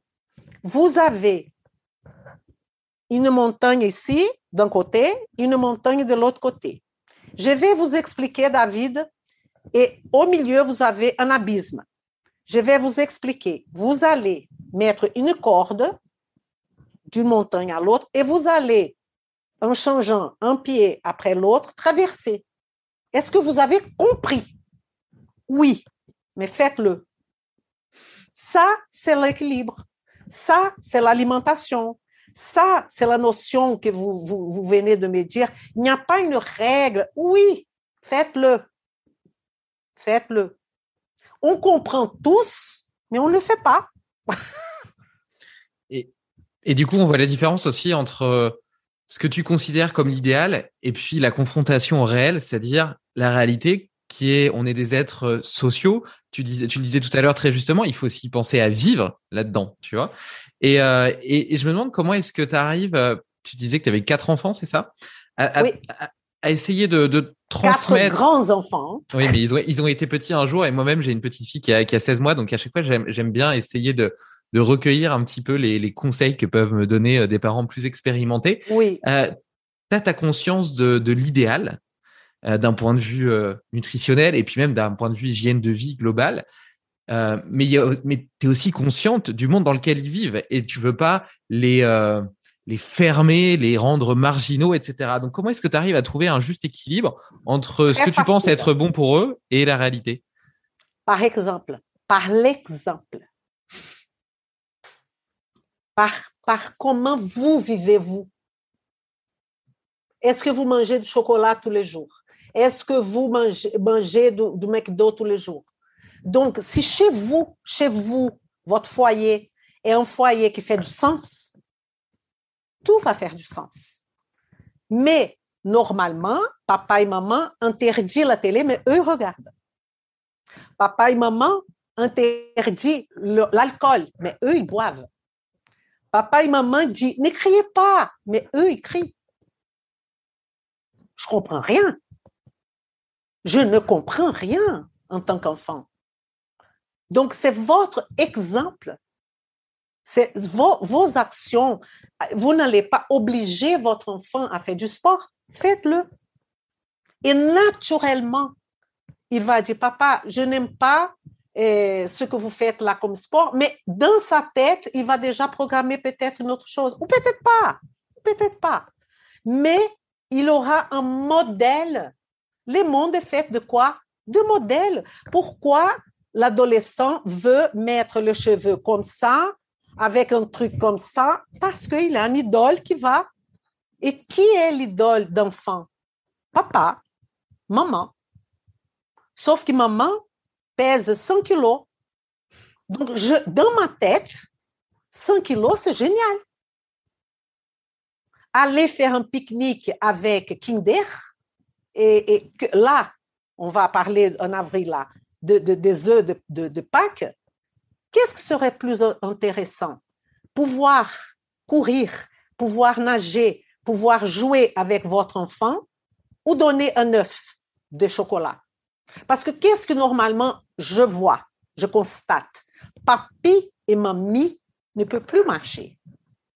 Papy et mamie ont de douleurs partout mais ils arrivent avec ça de chocolat. Ils, disent aux enfants, va jouer les enfants, va jouer. Mais ils ne sont pas capables de jouer avec. Soit parce qu'ils n'ont pas, ils sont pas physiquement capables, pas parce que ils n'ont pas envie. Ils n'ont pas envie de jouer. Et c'est ça, être un père et une mère. C'est de prendre du temps. C'est de dire, maintenant, je vais jouer. Ah, je n'ai pas envie, mais je vais jouer quand même à la place, à la place d'acheter des bonbons, à la place d'acheter du chocolat. Mais ça, les gens ne font pas. Et c'est comme ça. Magnifique. Magnifique. Ça serait ma réponse de comment faire. Non, mais écoute, elle, elle me convient parfaitement et elle vibre particulièrement bien dans mon cœur. Euh, et d'ailleurs, euh, est-ce que toi, as des, tu disais tout à l'heure un petit peu en début de conversation que tu n'avais pas trop de, de, routine et que tu n'aimais pas trop ça parce que ça, t'angoissait. Euh, est-ce que pour autant, il y a, y, a, y a des petites habitudes ou des petits outils que tu as l'habitude d'utiliser dans ta, dans ta journée ou dans ta vie pour te sentir mieux, moins anxieuse, plus heureuse, pour te préserver d'un autre burn-out puisque tu en as déjà fait un? Est-ce qu'il y a voilà, des, des petits hacks, comme j'aime les appeler, euh, que tu oui. as découvert au cours de ton existence et moi, que tu aimerais partager Tout à fait. Moi, j'ai de vis-à-vis -vis de moi, j'ai les non négociables. Ça veut dire, je ne négocie pas avec moi. C'est non négociable. Par exemple, faire l'agenda, mon agenda, elle est remplie de A à Z. C'est non négociable. Je ne peux pas pas noter quelque chose. Je ne peux pas dormir sans regarder mon lendemain. Donc, avant de dormir, je regarde mon agenda. Je, par exemple, aujourd'hui, c'est samedi. D'accord? Je vais faire mon agenda de la semaine prochaine. Ça me calme. J'aime pas de surprise et je laisse un espace pour surprise même. OK? Et je me programme le soir pour que je puisse bien dormir. Donc, j'ai des annotations parce que comme euh, David, j'ai ma tête qui fonctionne 24 heures sur 24. Et donc, si j'ai une idée avant de dormir, il faut que je la note. Et donc, j'ai un petit cahier, je note, OK, j'ai déjà vu tout ce qu'il faut que je fasse, et là, je dors. Je dors. Donc, ça, c'est non négociable pour moi. Une autre chose que c'est non négociable pour moi, c'est mon alimentation. Pourquoi? Parce du ventre, je ne parle pas de santé, je parle d'Elisa, vous m'avez demandé Elisa du ventre, plus jamais. J'ai horreur d'avoir un ventre, même petit. Et donc, je m'occupe de mon alimentation comme choix personnel pour pas avoir du ventre. Et comme je m'occupe de mon alimentation et je n'ai pas du ventre, je m'occupe aussi de mon cancer de côlon par la suite. Parce que je peux gagner toutes les femmes ménopausées du ventre d'aujourd'hui à une semaine. Et pour le perdre, c'est une guerre. Donc, mon, alimentation, elle n'est pas stricte, elle n'est pas, mais elle est stricte dans un sens, par exemple. Je vais voyager. OK? Et là, je vais dans, je vais dans un endroit où la première chose que je demande, c'est où est un magasin bio? Ah, mais il n'y a pas. Et donc, là, je vais négocier avec moi-même. Faire un jeûne. Mais je, ouais, je, fais de mon mieux. OK? Mais l'alimentation, c'est une problématique. Et quelles sont les solutions pour pas être euh, stressée, anxieuse? Il n'y a pas. Je suis une personne anxieuse. Je vais mourir une personne anxieuse. Ce que je fais, c'est que cette anxiété ne m'impacte pas ma santé. Donc maintenant, je rigole. Je dis, comment tu peux être? Les téléphones sonnent, ça me fait rire. Parce que je dis, mais comment tu peux être aussi anxieuse, quoi? Parce qu'il y a une grosse différence entre stress et, anxiété. Anxiété, c'est la projection de quelque chose qui n'a même pas arrivé. Donc, le truc n'est même pas arrivé et je pense que ça va arriver et parfois ça n'arrivera jamais. Mais si je n'ai pas cette angoisse-là, je vais créer une autre. Je, pense que ça me fait plaisir. Je ne sais pas. Ça m'occupe. Et donc, ce que j'essaie, c'est que malgré l'anxiété, mon corps accepte. J'accepte que je suis anxieuse. Comme par exemple, il y a des gens qui me disent, Élise, je dors 5 heures par jour. J'ai une métaphore pour le, je ne sais pas si vous connaissez cette métaphore du vieillissement, qu'il semble que plus on vieillit, moins on dort. Ça, c'est une règle. Pourquoi? Parce qu'on va vers la mort. Et donc, pour profiter mieux de la vie, on dort moins. C'est beau, ça. C'est beau et c'est un peu triste en même temps. oui, ah, mais quand on va mourir, on va mourir. Hein. Ça. Et donc, peut-être c'est une explication, parce que j'ai dit aux patients, il y a des patients qui sont très anxieux parce qu'ils dorment sans cœur. OK? Et la question est, vous vous réveillez fatigué? Non. Vous êtes fatigué? Non. Ah, mais je dors que sans cœur. Mais et alors? Super. On accepte. Il faut accepter des choses. Il faut accepter ce cheveu blanc. Il faut accepter. Parce que je vais mettre de la teinture. OK? Je vais mettre du, je ne sais pas quelle couleur. Mais je sais qu'ils sont blancs. Je le sais. Donc, je n'ai pas accepté. Vous, euh, ça veut dire que je ne trouve pas ça beau, ça veut dire que je ne veux pas accepter que je suis en train de vieillir. Ça, c'est l'oxydation. Hein. Mais moi, je trouve beau quand même. Mais oui, ils te vont très bien tes cheveux. Ouais, ça me fait pas grand-chose parce que je les accepte. Et donc, il faut accepter. Il y a des choses qu'il faut vraiment accepter. Il y en a d'autres qu'il ne faut jamais accepter. Et euh, tu, vois sur la partie, je juste une petite parenthèse sur le fait que tu partages le fait d'être très anxieuse et de l'avoir accepté. Euh, on aurait pu penser que euh, de par les épreuves que tu as vécues, où euh, tu as, touché le, le, fond de la piscine, eh bien, tu vois, il y a un peu cet adage qui dit tout ce qui ne nous tue pas nous rend plus fort. Et on aurait pu imaginer que t'étant relevé de ça, aujourd'hui, tu te dises, bah, j'ai déjà connu le pire. Donc, mais, donc mais, mais on peut y revenir. Oui, oui, oui, c'est vrai, c'est vrai. Et donc, tu n'as pas eu l'impression que ça te, ça te donnait une plus forte résilience au... Non? Non. Non. Non. Et en plus, ce que je dis à mon mari, et je lui dis ça, il rigole, c'est que comme j'ai connu le fond, OK? Et donc, je pense, attention, ne va pas revenir au fond. Oui. Parce qu'on peut revenir au fond, hein, du jour au lendemain. Hein du jour au lendemain. On peut faire des conneries, la situation euh, du, du, pays, des choses que, que, que, que, maintenant les céréales il n'y a pas parce que la Russie. Qu'est-ce que qu'est-ce que j'ai Quelle était mon action pour avoir un problème en France vis-à-vis de la Russie, vis-à-vis d'autres pays C'est pas une question politique, c'est tout simplement je n'ai pas le contrôle. Bien sûr. Et, et les gens qui sont stressés, c'est ça leur problème. De perdre le contrôle Ah, ils veulent avoir le contrôle sur tout, sur les enfants, sur l'alimentation, sur la vie. Ils n'ont pas. On n'a pas. Tu vois, d'ailleurs, euh, je, reboucle un petit peu avec ce que je disais tout à l'heure sur le fait d'avoir des poules, euh, son potager, etc. J'ai réalisé que, tu vois, avec la guerre en Ukraine ou alors euh, avec le Covid, que si j'avais dû être confiné chez moi pendant une semaine ou deux semaines, je serais certainement mort de faim j'ai j'avais j'ai pas spécialement de réserve de boîte ou quoi que ce soit. J'avais pas de potager j'avais pas de poule j'avais rien. Et donc et donc tu vois je me suis aperçu et, et c'est vrai que tu te dis bon bah on vit dans une société euh, qui est stable il y a aucune raison qu'un jour je sois confiné pendant deux semaines ou trois semaines chez moi. Et pourtant les événements récents avec une guerre aux portes de l'Europe et à une épidémie qui aurait pu être plus mortelle que ce qu'elle n'a été euh, que ça aurait pu être le cas. Et je me suis Exactement. aperçu que du coup, j'étais extrêmement fragile. Et, et tu vois, j'en reviens un petit peu à cette euh, logique d'interdépendance. Et c'est génial de que, que quelqu'un ait construit l'ordinateur qui nous permet de parler ensemble et que j'ai pas eu à le faire. Moi, je trouve ça super qu'on ait pu se spécialiser dans des choses très très, très précises et grâce auxquelles on, on, a pu innover, progresser, etc.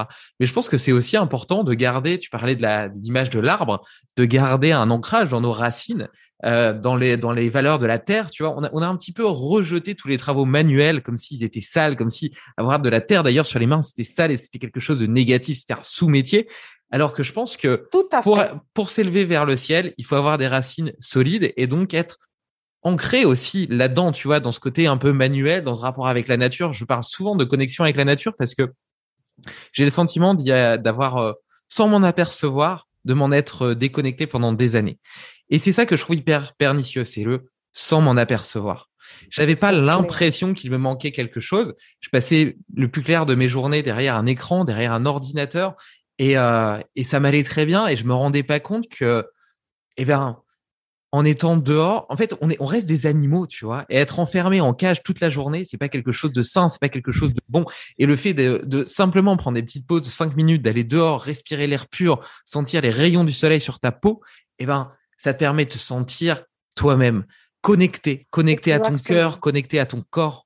Et, euh, et c'est quelque chose qu'on a, tendance Mais à perdre dans une il société. Il y a des personnes qui vont écouter ça, là, que vous êtes en train de dire, et qui sont en pré-contemplation. Et qui vont dire, non, je comprends pas. Ça va pas toucher. Oui, il mais... y en a d'autres que ça va toucher. Et parce que vous avez dit, oh, tu as dit, eh, je, me, je sans m'aperçois, et il y a pas mal qui sont dans cette pré-contemplation. Ils ne, ça parle pas, ça ne Mais parle pas. Tu sais, moi, moi-même, j'ai longtemps été dans cette pré-contemplation, et d'ailleurs, je me, souviens de, ma maman qui à un moment s'est intéressée au bio et qui a commencé à acheter des choses bio, etc. ou euh, à acheter deux trois huiles essentielles. Et moi je me suis dit mais quelle ineptie, elle est complètement perchée. Et, tu vois, enfin donc moi-même j'étais à des années-lumière de ça et maintenant euh, et même euh, j'ai mon cousin, tu vois, qui marche pieds nus, qui mettait pas de déo. Alors parfois il sentait un peu la transpiration, etc.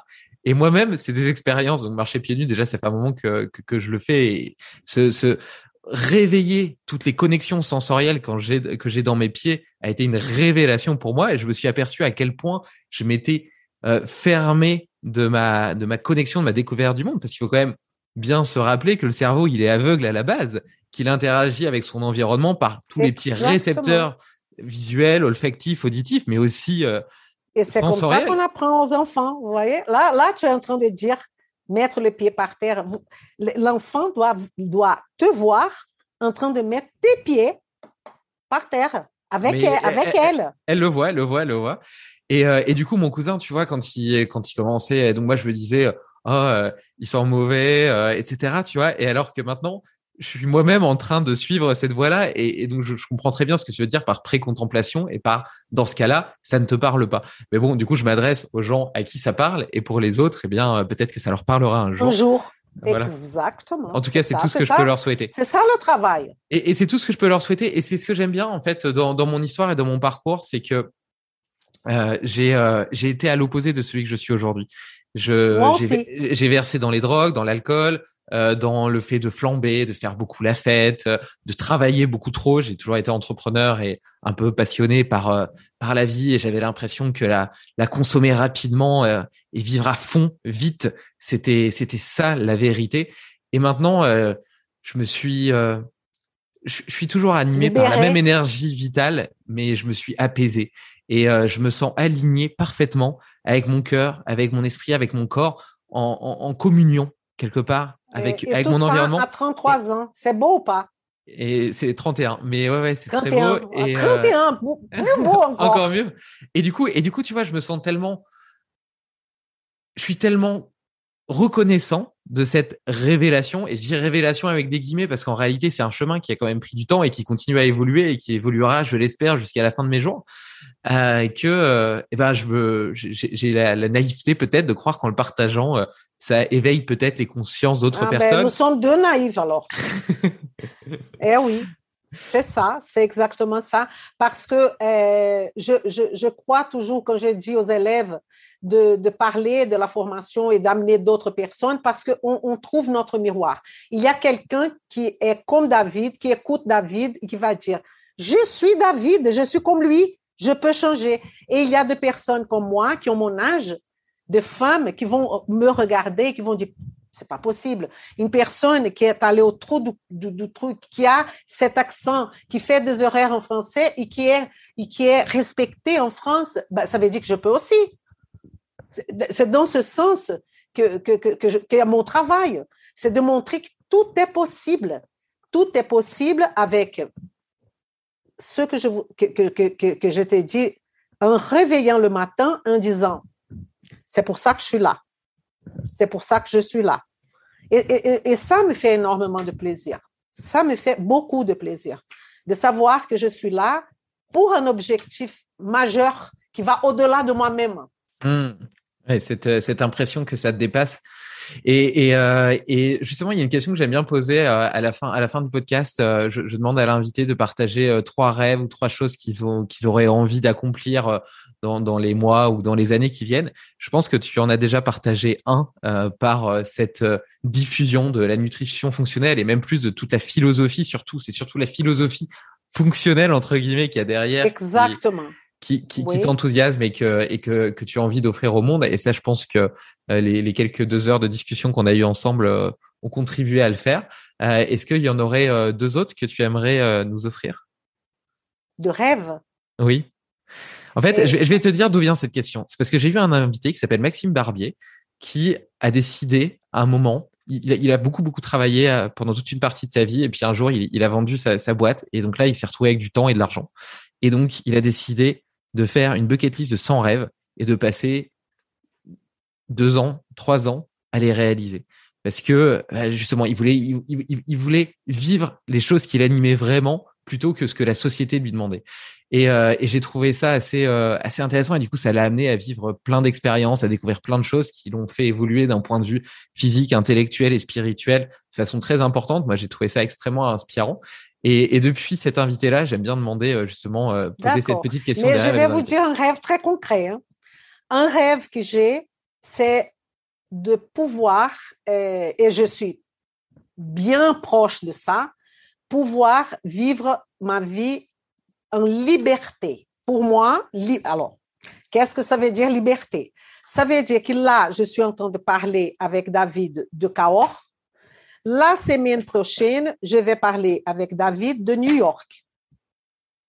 Et la semaine prochaine, je vais parler avec David de Belo Horizonte, ma ville natale au Brésil. Mais il y a beaucoup en de David. Hein? Fait, En fait, je voudrais euh, vivre trois mois à peu près dans différents pays pour, le, pour faire cette expérience. Alors, est-ce que ça va être pour le reste de ma vie? Je ne sais rien. Mais je vais, euh, je vais, je peux continuer mon travail comme il est là, mes formations et tout ça, même mes patients, je peux. Et donc, l'idée, c'est de connaître le monde mais pas connaître en tant que euh, touriste. Hmm. Euh, un appartement à New York, vivre comme eux, faire comme eux, ça, je rêve. Ça, c'est un rêve que je voudrais, que je suis en train de construire peut-être l'année prochaine. Je vais commencer doucement. Magnifique. Et avec mon mari, parce qu'il a le même rêve, donc ça va. Ça tombe bien. Ça tombe bien, ça tombe bien. Et je ne fais pas trop de rêves parce que, en tant qu'anxieuse et stressée, je, je, ne veux pas faire de listes de ça, de ça, de ça, de ça et de ça, parce que ça peut me créer des anxiétés. Et donc, j'ai fait des choses très ouvertes. Si c'est possible, c'est bien, c'est génial, mais je pense que pour ceux qui sont comme moi, les meilleurs, c'est de, à l'instant, là, nous sommes là aujourd'hui et je prends beaucoup de plaisir. C'est ça mon rêve. Présent. Et oui. Oui. Après, vivre, après, vivre l'instant présent, ceci étant, tu vois, tu parlais tout à l'heure du fait de noter quand tu avais une idée pour t'en libérer, te libérer de la charge mentale de, de l'idée qui, te, qui oui. te parasite. Qui me ben, mange. Et ben, et ben moi, tu vois, justement, ces, ces bucket list de, de rêves ou de choses que j'ai envie de réaliser, elles m'aident aussi à temporiser parce que j'ai une énergie vitale qui est peut-être débordante. Euh, tu vois, certaines personnes manquent, manquent d'énergie, manquent d'idées. Moi, j'en ai trop. Et du coup, c'est un vrai travail de le canaliser. Oui, et, euh, parce et que sinon, on fait on part tout dans tous les sens. quoi. On part dans tous les sens. Et puis en plus, je suis un gars passionné. Je suis extrêmement curieux. Tout m'intéresse. Alors, euh, du coup, tu vois, là, là Je j'ai commencé. Euh, j'ai j'ai un gros bouquin de physio parce que bah, je, je pars de, de, de zéro. Tu vois, j'ai pas fait d'études de médecine. Je suis pas un professionnel de la santé comme tu les appelles. Et, et donc, je fais ça en autodidacte et ça me prend du temps. Et puis après, je reçois un invité, Guillaume Mathias, par exemple. de la formation BMO sur les neurosciences et sciences cognitives, ça me passionne. là, Alors du coup, bah voilà, je, je passe dessus, je le fais aussi en parallèle parce que je peux pas rater ça, c'est trop intéressant. Et puis, et ça part dans tous les sens comme ça. Et le fait de noter, tu vois, le fait de l'avoir noté sur ma petite bucket list, c'est pas comme si je l'avais fait. Oui, ça mais, te. mais, mais voilà, mais je sais, c'est bon, c'est pas grave, ça sera fait un jour. Tu vois, Exactement. ça sera fait un jour. Et en attendant, ça reste plus bloqué dans ma tête et ça me permet de continuer à rester focus. secondes. Je voudrais vous montrer quelque chose. Je t'en prie. Pour pas dire tout ce que j'ai fait, j'ai fait et je dis que je fais. Deux secondes. Ça, j'ai pas besoin. Attendez, là. Parce que comme c'est à côté,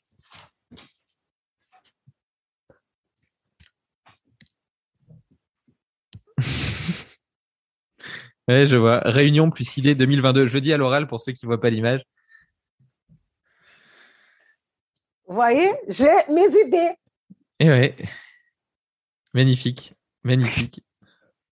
Magnifique. Et du coup, tu as un carnet comme ça chaque année? Oui. Du coup, ça doit te faire une sacrée pile de carnets et- oui, mais oui, mais il y a quelques ans que je regarde, je dis mauvaise idée. Celui-là, on va laisser dans le placard de droite. Oui, je, je, je reprends parfois les idées et je dis, mais quelle idée? mais n'importe quoi. Mais ça me fait, je j'ai rien raté, tout est là. Donc, euh, voilà. Et je suis déjà, oh, oh, oh. Et quasiment à la moitié, quoi. Et, et, tu vois, j'ai ce même problème avec les livres parce qu'il y a un, un, tas de livres qui m'intéressent potentiellement et du coup, je Ah. fais des, des listes de lecture qui n'en finissent plus. Et donc, en plus, je demande à mes invités s'il y a un livre qu'ils aimeraient m'offrir et donc qui contribue à faire grossir cette liste. Et comme j'en reçois un toutes les deux semaines et qu'en plus, il y a des livres qui m'intéressent moi, et ben évidemment, euh, elle, elle s'allonge plus vite que je n'ai le temps de la descendre. Alors, est-ce que tu aurais un livre que tu aimerais euh, partager avec nous? Je ne me rappelle pas du nom exactement, je vais le chercher. Vas-y.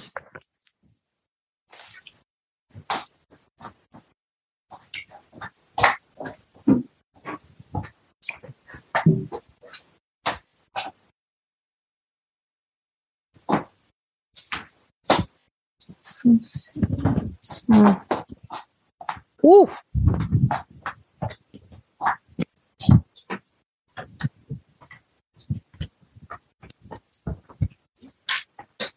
On va finir maintenant. Ah.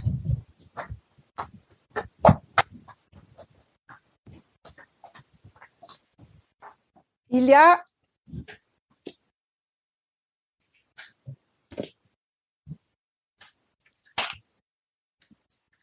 il y a la version en français. Et ça, c'est la version originale. Je ne sais pas, euh, c'est en français, c'est les habitudes. Bah, bah, je sais pas. Atomic Bah, Habits, c'est- je, crois- je crois je crois que c'est c'est le même titre en, en français, il me semble. Ils ont gardé le titre anglais, à mon avis, en français. De toute façon, je mets toujours un article lié avec euh, le podcast et donc dans les ressources, ce sera, ce sera écrit. Il faut absolument que tout le monde lise ça. Atomic Habits. Eh, C'est un, bouquin, eh, l'auteur c'est James Clear, et lui, il va nous montrer que c'est très intéressant, très intelligent. Si vous faites, vous, la population, on, si on fait 1% chaque jour de, de, de l'objectif qu'on a, ça va faire 1%, plus 1%, plus 3%, plus je ne sais pas combien de pourcents. On va arriver à notre objectif beaucoup plus rapidement, beaucoup plus facilement que si on dit, je commence, je donne tout, je fais tout. Et là, on sera fatigué, on aura d'autres priorités, on aura d'autres choses à faire. Donc, il montre, c'est comme un atome. Ça veut dire, bon, il montre beaucoup plus que ça. hein. Il y a euh, euh, comment euh, on ne va pas procrastiner les choses, comment on va travailler notre, notre quotidien. Et c'est très, très pratique. Ce n'est pas un livre de concept, c'est un livre de faites-le. Donc, ça, ça s'appelle euh, Atomic Hab- Habits de James Clear. Magnifique. Et donc, euh, ce que tu partages, c'est un petit peu aussi la logique de l'intelligence collective. Moi, j'y crois beaucoup également. Et, euh, et d'ailleurs, j'ai entendu il y a pas longtemps, là, d'un point de vue écologique, qu'il suffirait d'en- d'enterrer 0,4% de matière organique, par exemple tes trognons de pommes, etc., dans la terre, pour absorber 100% des gaz, à- des, des émissions de gaz à effet de serre. Donc, euh, C'est j'invite euh, chacun à, entrer, à enterrer euh, leur pot de banane et leur et leur et leur trognon de pommes euh, dans la terre. Et si chacun le fait, ben potentiellement, on a une C'est solution. exactement ça l'idée. C'est tout à fait ça. Et il y aurait un prochain invité que tu aimerais me recommander pour ce podcast? Il y a forcément des gens qui t'inspirent. Euh, Ceux qui m'inspirent sont pas sont pas d'ici, Ah, sont pas mais français. ben c'est pas grave, c'est pas grave. Écoute, Je suis en train de réfléchir. Euh, non. Bon, écoute, c'est- pas grave. Et euh, tu, tu, tu disais tout à l'heure, donc il y a, l'Académie Marceau, euh, il y a une partie euh, sciences fondamentales qui est ouverte à tous les étudiants en médecine, en ostéopathie, dans tous les métiers un petit peu de la santé, etc. Non, Ouais. vas-y. Bon, et non, mais vas-y, vas-y, non, non, mais vas-y, vas-y, je te laisse. L'idée, c'est que tu en présentes un petit peu mieux à qui ça s'adresse, comment ça se présente, et puis j'aimerais aussi que tu fasses une parenthèse après sur la partie plutôt nutrition fonctionnelle. Tu as dit que c'était ouvert aux professionnels de santé, mais en réalité, euh, tu considères comme professionnel de la santé également les coachs sportifs, par exemple. Donc, est-ce que tu pourrais partager un petit peu à qui, à qui ça s'adresse? D'accord. Et là, là, comme je vous ai dit, à vous qui m'entendez là, cette nutrition fonctionnelle, elle, est une stratégie, une stratégie pour que le professionnel de santé, soit, soit lui un coach sportif, un médecin, un, un naturopathe, un chiropracteur, n'importe, puisse arriver à résoudre une problématique, donner une solution au patient de comment il faut raisonner, comment il faut penser. Et c'est pour ça que il est, euh, elle, est, elle est ouverte à tous les professionnels. Mais ce que je constate, c'est que, que j'ai constaté, c'est que pour utiliser la nutrition fonctionnelle, elle a des principes. L'individualité biochimique, qu'on a beaucoup parlé. Il y a le traitement centré sur le patient. Ça, c'est une phrase qui me fait peur parce que quand on dit traitement centré sur le patient, tout le monde dit ah le mien est, le mien est. Qu'est-ce que je veux dire? C'est pas d'écouter, écouter, écouter des informations et ne pas savoir quoi faire les, professionnels de santé, et je parle pas de médecins, les médecins ne posent pas beaucoup de questions, mais les autres, mais ils passent des heures en train de poser des questions. Mais ils ne savent pas quoi faire avec l'information, comment faire que cette information soit applicable pour résoudre le problème? Et parfois, ils vont demander, depuis que la personne est née, jusqu'à la personne est maintenant, mais bon, et pourquoi j'ai posé toutes ces questions-là? Parfois, il faut poser, parfois, il ne faut pas poser. Et la nutrition fonctionnelle, elle va faire le traitement centré sur le patient pour résoudre des problèmes. Et il y a aussi la question du équilibre nutritionnel. Ça veut dire que la nutrition, l'alimentation, la micronutrition on va imaginer la personne comme un puzzle et la nutrition est une pièce de ce puzzle. Donc, nutrition en fait, ce que je fais, c'est la médecine fonctionnelle. Mais pourquoi je n'utilise pas médecine? Parce que la médecine peut arriver à un moment qu'elle va donner des médicaments. Et je dis, nous, il faut qu'on soit mieux parce qu'on va résoudre sans médicaments. C'est ça l'esprit du, truc.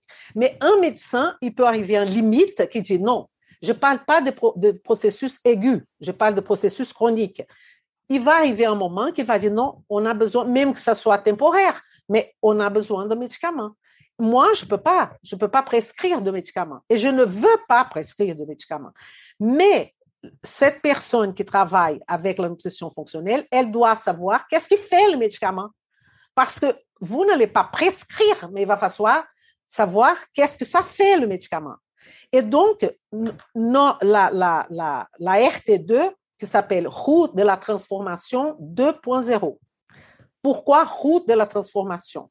Parce que c'est une roue où la personne va entrer dans cette dynamique et elle va se transformer, pas que sur le point de vue eh, eh, de la santé. Parce que ce que j'ai dit à chaque fois, c'est que cette formation est pour le médecin, pour tout le monde, mais le principal, un médecin, je donne comme exemple le médecin parce que c'est le plus complexe. Il a beaucoup de clients, il a beaucoup de patients, mais qui ne lui payent pas et qui vont chez lui pas parce qu'il est un professionnel diamant, parce qu'il est à côté et je suis obligée d'y aller. D'ailleurs, je le déteste, mais j'y vais. Et le médecin qui vient ou qui va utiliser la, la, nutrition fonctionnelle, il a besoin de l'autre partie que j'appelle marketing avec éthique. Il, va il, aura besoin de savoir se vendre parce que c'est une autre euh, blocage française, et là je dis bien généralisé, hein, et j'aime pas généraliser, c'est que un professionnel de santé est un entrepreneur. Excusez-moi, il faut vivre de ça. Il faut avoir de clients, il faut avoir de patients. Donc, ce que je constate, c'est il y a des personnes qui font plusieurs formations. Formation d'énéagramme, formation de, de, tout ce que tu veux. Elle, accumule de, de formations. Mais elle n'a pas de patients. Elle ne sait pas comment faire. Et moi, je sais comment faire parce que j'ai déjà passé par là. Et donc, il y a aussi ce côté marketing avec éthique. Comment on va contribuer avec notre connaissance à la population sans demander, j'ai jamais dit, venez chez moi, je suis excellente. Non, à partir du moment qu'on donne de l'information, on devient expert, on devient une autorité sur ce sujet et ça va venir. Donc, il y a tout un, mais il faut savoir connaître son avatar, connaître à qui on est en train de s'adresser. Parce que l'expérience que j'ai, c'est que mes élèves, aujourd'hui j'ai 150, ils viennent en disant, je veux tout le monde. La personne qui s'occupe de tout le monde, elle s'occupe de personne. Elle est expert en rien. Elle ne connaît rien. Elle connaît un petit peu. Et qu'est-ce que c'est la connaissance dans notre vision? Connaissance non applicable que vous n'avez pas appliquée, c'est de l'information connaissance applicable. Ça veut dire, dans la formation RT2, au fur et à mesure que vous allez apprendre, vous allez appliquer. Même si vous n'avez pas de patient, c'est pas grave. C'est pas grave. Mais une fois que vous allez choisir votre spécialité, les spécialités ne peuvent pas non plus être, si vous n'êtes pas médecin, de maladie. Donc, vous êtes spécialisé en santé thyroïdienne, pas en hypothyroïdie. Parce que si vous êtes spécialisé en hypothyroïdie, vous êtes obligé, de, à un moment donné, peut-être, me donner un médicament. Vous ne pouvez pas. Et aussi, que j'ai dit aux professionnels, aux coachs sportifs et à tous, la, la notion d'accompagnement. J'ai horreur de ce nom. J'accompagne les personnes avec cancer. Vous accompagnez jusqu'à la mort alors. Accompagner n'est pas donner de solution. Je veux savoir de vous, professionnels de santé, qu'est-ce que vous proposez comme solution, pas accompagnement. Les gens ont marre d'être accompagnés. Je ne veux pas être accompagné. Je veux une solution. Alors, cette solution va passer par des actions de cette personne, de mon client, de mon patient. Ça, c'est, on va, on va se parler après, quand on sera face à face. Mais pour l'instant, je vous montre comment appliquer la nutrition fonctionnelle de A à Z pour transformer de vie. La vôtre, celle de vos patients. Ça, je m'engage. Il y a 50% de mon obligation. Je donne 150% de votre 50%. J'ai dit au patient et j'ai dit à mon élève, vous allez me donner combien 10%. Je ne veux pas. Et donc, c'est pour ça. Et là, la science fondamentale que, que, que tu as mentionnée, c'est l'académie, elle est faite pour la RT2. Pourquoi? Parce qu'il y a beaucoup de trous de connaissances en biochimie, en corps humain, en tout ça. Donc, tout ce qui va apporter de la connaissance.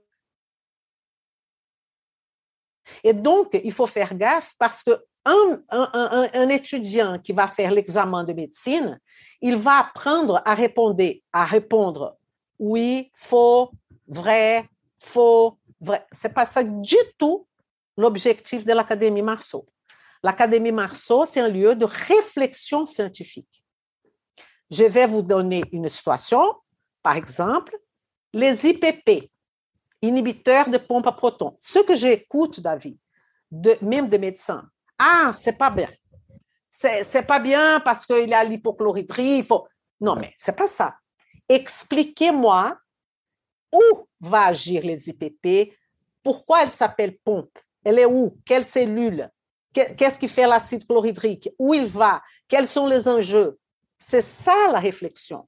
Mais pour cela, la personne a besoin de connaître l'estomac quand même. Quelles sont les cellules quand même. Et donc, tout est en fonction de cette vision fonctionnelle.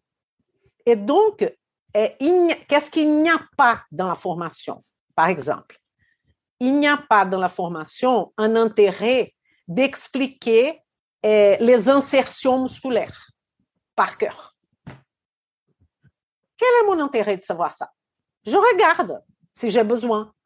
L'insertion, par exemple, du, du, muscle, eh, n'importe, masséter, ah, il prend le bord de la... Non, ça m'intéresse pas.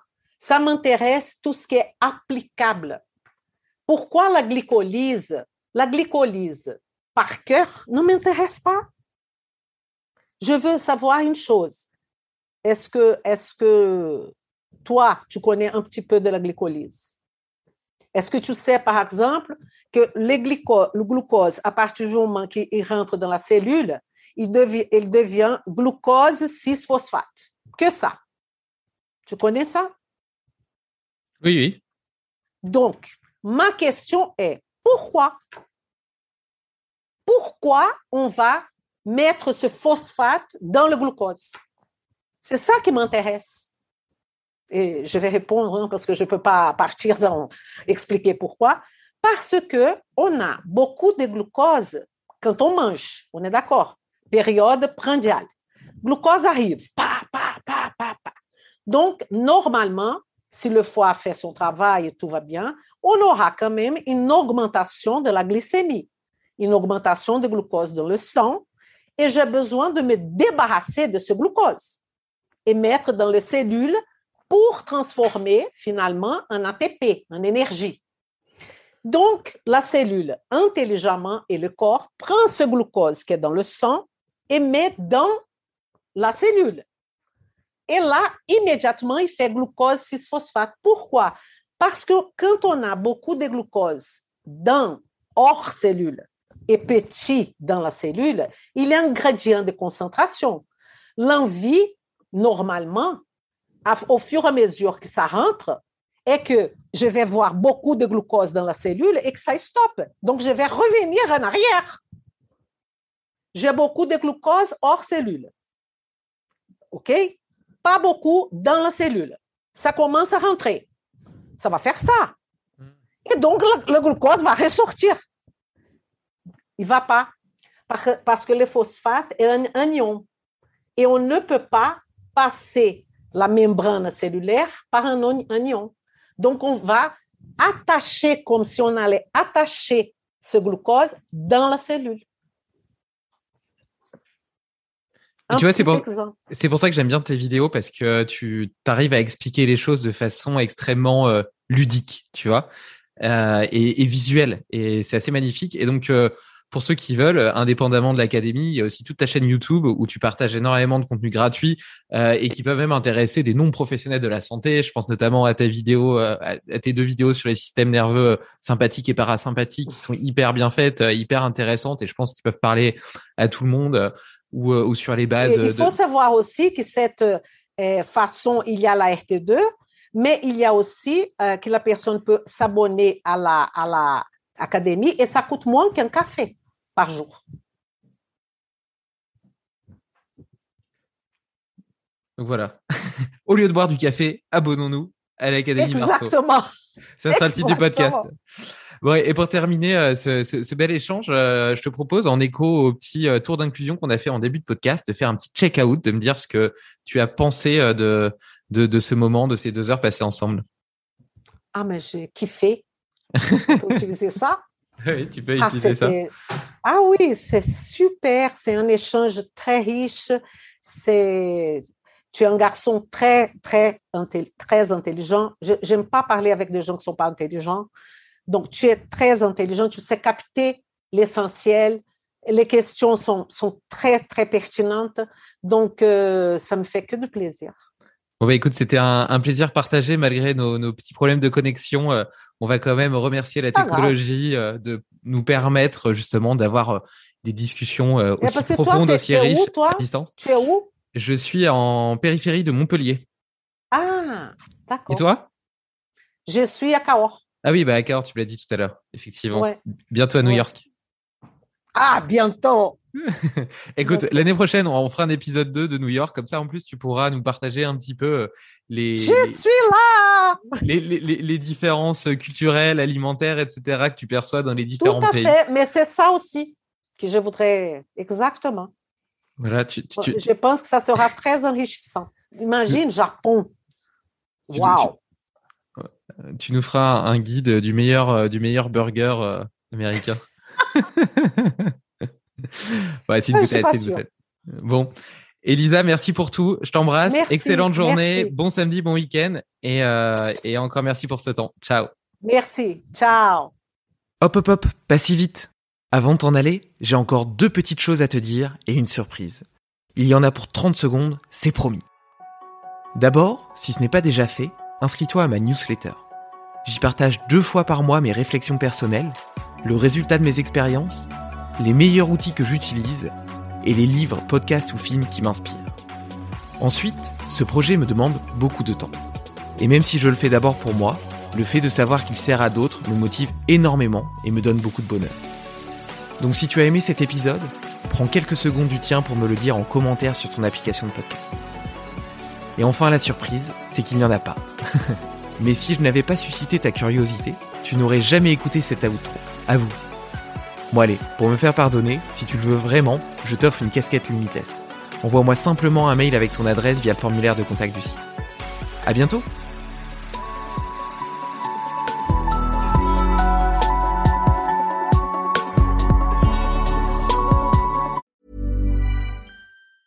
As a person with a very deep voice, I'm hired all the time for advertising campaigns. But a deep voice doesn't sell B2B, and advertising on the wrong platform doesn't sell B2B either. That's why, if you're a B2B marketer, you should use LinkedIn ads. LinkedIn has the targeting capabilities to help you reach the world's largest professional audience. That's right, over 70 million decision makers all in one place. All the big wigs, then medium wigs, also small wigs who are on the path to becoming big wigs. Okay, that's enough about wigs. LinkedIn ads allows you to focus on getting your B2B message to the right people. So, does that mean you should use ads on LinkedIn instead of hiring me, the man with the deepest voice in the world? Yes. Yes, it does. Get started today and see why LinkedIn is the place to be to be. We'll even give you a $100 credit on your next campaign. Go to linkedin.com slash results to claim your credit. That's linkedin.com slash results. Terms and conditions apply. Get the best workout with the best kept secret in fitness. Hydro, the state of the art at home rower. Hydro engages 86% of your muscles, delivering the ultimate full body workout in just 20 minutes. From advanced to beginner, Hydro has over 4,000 classes that are shot all over the world and are taught by Olympians and world class athletes. For a 30 day risk free trial with free standard shipping, go to hydro.com and use code ROW500 to save up to $500. That's H Y D R O W.com. Code ROW500. Tired of ads barging into your favorite news podcasts? Good news. Ad-free listening on Amazon Music is included with your Prime membership. Just head to amazon.com slash ad-free news to catch up on the latest episodes without the ads. Enjoy thousands of ACAST shows ad-free for Prime subscribers. Some shows may have ads.